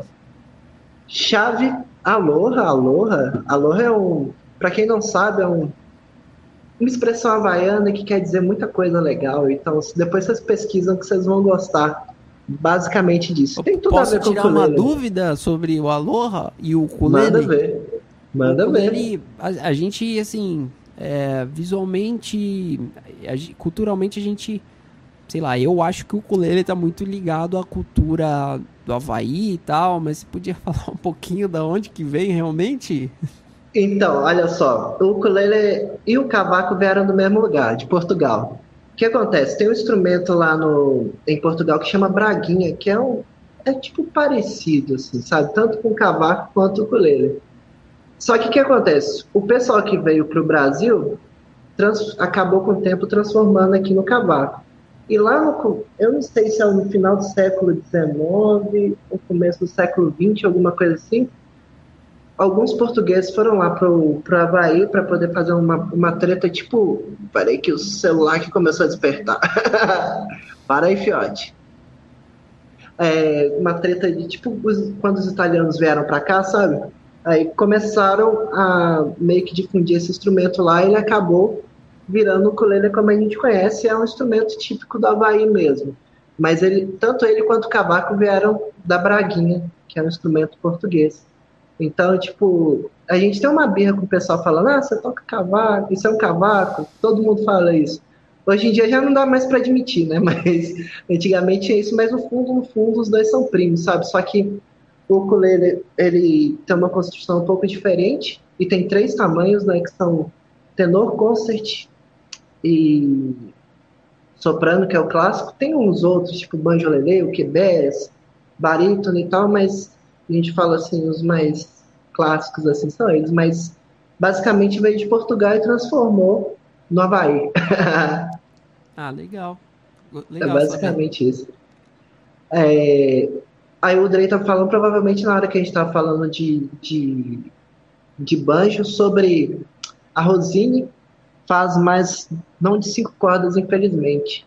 Aí, no caso você tem alguma informação disso, a Rosine só faz o banjo brasileiro? Só. Já, já, ah, conver... já tentei conversar com eles, inclusive, né? Falei lá com. São dois irmãos, né? E a gente, lá, a gente até. Então, a gente fez uma session lá na fábrica da Rosine, né? Que eles. Eles meio que viraram endorser do, do Marcos, né? Que é que, te, que toca mandolim. Ah, e eles fabricam entendi. mandolim.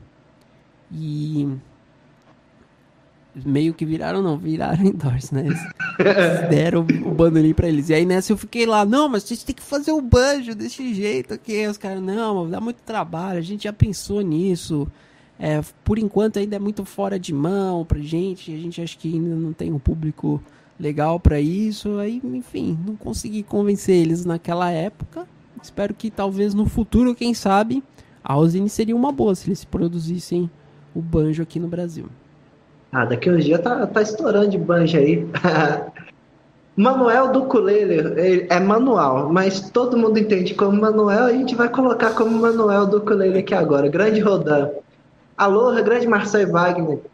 O, o papo tá massa demais, estou saindo do trabalho daqui a pouco retorno. Opa! Meu irmão, o Marco Viana, estava acompanhando aí. Banjo brasileiro, banjo de cavaco. É, basicamente o banjo brasileiro é um cavaco, só que eu acho que ele é afinado mais parecido com, com a afinação do violão, só que um oitavo acima, alguma coisa assim. Eu, eu é, acredito. Na verdade, né? o, o, banjo brasileiro, o cavaco é afinação de sol mesmo, tem as mesmas cordas aqui. Só não ah. tem a quinta corda. Então, afinação. Inclusive, os shapes que a gente usa, né? Os shapes de banjo, servem pro cavaco também. São iguaizinhos. Ah, ah isso é interessante saber. Isso daí eu não sabia. som legal do banjo. O Drake, cara, o banjo é fantástico demais. Tem uma curiosidade a respeito da pele, a gente já perguntou. Eu li de novo. Eu sou meio lerdo, sabe? É, vamos Somos ver aqui. Dois, Ó, meu pai e minha mãe também estão assistindo, eles sempre acompanham. São... Devo muita coisa a eles, porque eles apoiaram desde o começo, assim. Foi muito legal. Marcelo Curiano, live top. É, chave, a gente já, já comentou sobre isso, sobre o Hammer, Nayara Ramos, Aloha, que papo cultural bom. Eu gosto de trocar ideias, essas ideias assim com o pessoal que toca umas coisas diferentes, porque sempre rolam uns papos assim bem legais, assim, que agregam, né? É, pais de músico tem que ter paciência, realmente. Tenha paciência em vista, porque os caras um dia vai fazer alguma coisa legal. é, vamos ver aqui. Grande Ukulele Land, grande Fabiano, outra, outra pessoa gigante aí no mundo do ukulele, assim como o Manuel do ukulele. O pessoal, vamos lá na última foto do, do aí comenta lá, Manuel do ukulele lá no Instagram. Ó, o Drey tá falando ali que a meta dele é acrescentar o banjo na banda. Ele toca já o mandolim, né? O mandolim é aquele que tem o um formato é, americano, né? É diferente do bandolim ou é só o nome mesmo? Não, é o bandolim é o mesmo, mesmo instrumento. Ele ah. tem, tem formatos diferentes. Tem o, o, de gotinha, que todo mundo fala que é mais parecido com o que a gente acha aqui no Brasil, né? Aquele formato assim, né? E a gente tem aquele americano que faz a formato F, né? Que tem ah, uma sim. curva aqui em cima, tem aqueles Fs do violino aqui do lado. Mas é basicamente o mesmo instrumento, a mesma afinação, as mesmas cordas, mesma escala tal. Ah, entendi. É, o Man Manuel do Ukulele de novo, não tem pergunta, só gostaria de parabenizar esse projeto. Parabéns, Wagner e Marcel, pelo papo enriquecedor. Eu que agradeço, principalmente o Wagner, porque realmente ele compartilhou muita coisa legal aqui. Terra Celta é top, já fui no show deles. Terra Celta. É, é a banda que você comentou, né? Isso. Guantas, ó, ó peraí, Lucas Coutinho, show de, show de bola essa live, valeu, Lucas. Guantas é um cara sensacional, ele toca é, ska aí em São Paulo. Talvez vocês até trombaram em algum show ou outro aí. Ele costuma tocar o ukulele à frente da banda, ele canta e toca o ukulele, é bem interessante. Oh, Aqueles casinhos assim, mais tipo skunk. Uhum. É, Luciane Ribeiro faz ótimos banjos. Eu conheço a Ari por, pelo ukulele, mas eu não sabia que ele fazia, fazia banjos. Isso aí, pessoal. Pessoal, a gente vai encerrando a live aqui. Primeiro, queria agradecer demais pelo papo, Wagner. É, tipo, eu já era um fã, fiquei mais fã ainda, que você é um cara sensacional, gente boa pra caramba, cheio de história para contar. Se vocês querem ver mais histórias do Wagner, inclusive vá lá no canal dele, principalmente no Bar do Banjo, tem muita história ali de bandas, os caras fazendo tour, essas coisas assim. Mandei os links aí. O curso também tá aí para quem quer aprender banjo, muito legal. Quer falar alguma, alguma última coisa aí? Sim, quero agradecer todo mundo que assistiu a live aí. Muito obrigado mesmo. É, e principalmente você por ter por proporcionado este momento, esse papo incrível aqui. E quero te deixar um convite também para fazer uma live lá no nosso canal agora. Você vai lá falar de, de, de ukulele. Ah, e... Quando quiser. E eu acho mais. Então deixo aqui o convite para a gente fazer esse intercâmbio de lives aí. E agradecer todo mundo aí, valeu pelo convite, foi bem legal. Estou acompanhando aí as lives, tem sido bem, bem legal, com certeza.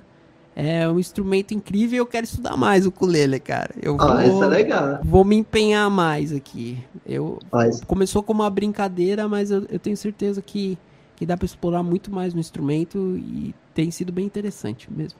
Ah, isso é legal. Eu que agradeço demais, vai, tipo, papo. Eu vou encerrar a live pro pessoal do, do YouTube, mas só trocar uma ideia com você um pouco antes. Só lembrando, pessoal, semana que vem não vai ter o Aloha Podcast, porque eu vou estar lá no canal do Vinícius Vivas, a gente vai falar sobre o ukulele em bandas. Então, tipo, terça-feira que vem, todo mundo lá para prestigiar Vinícius Vivas, que nem eu te falei, é o cara do ukulele do Brasil. E eu vou ter a oportunidade de estar lá, nem sei o que eu vou falar lá, porque o cara, tipo, é super erudito, sabe? Mas a gente vai lá tirar uma, uma onda lá. é, ele faz banjo, cavaquinho, viola e ukulele. Ah, tá, beleza. Do Ari. Mas vai estar tá lá. Tem a opção de seja membro aí agora do canal também. Prestigie o Wagner também lá, tanto no canal, Instagram. Vou deixar tudo na descrição para quem está vendo depois também. O Bar do Banjo, que é sensacional o trabalho deles, muito bom. E é isso aí, pessoal. Muito obrigado a todos que ficaram. Boa noite, aloha e falou! Deixa... Falou, pessoal. Até mais. Isso aí. Deixa eu só encerrar aqui.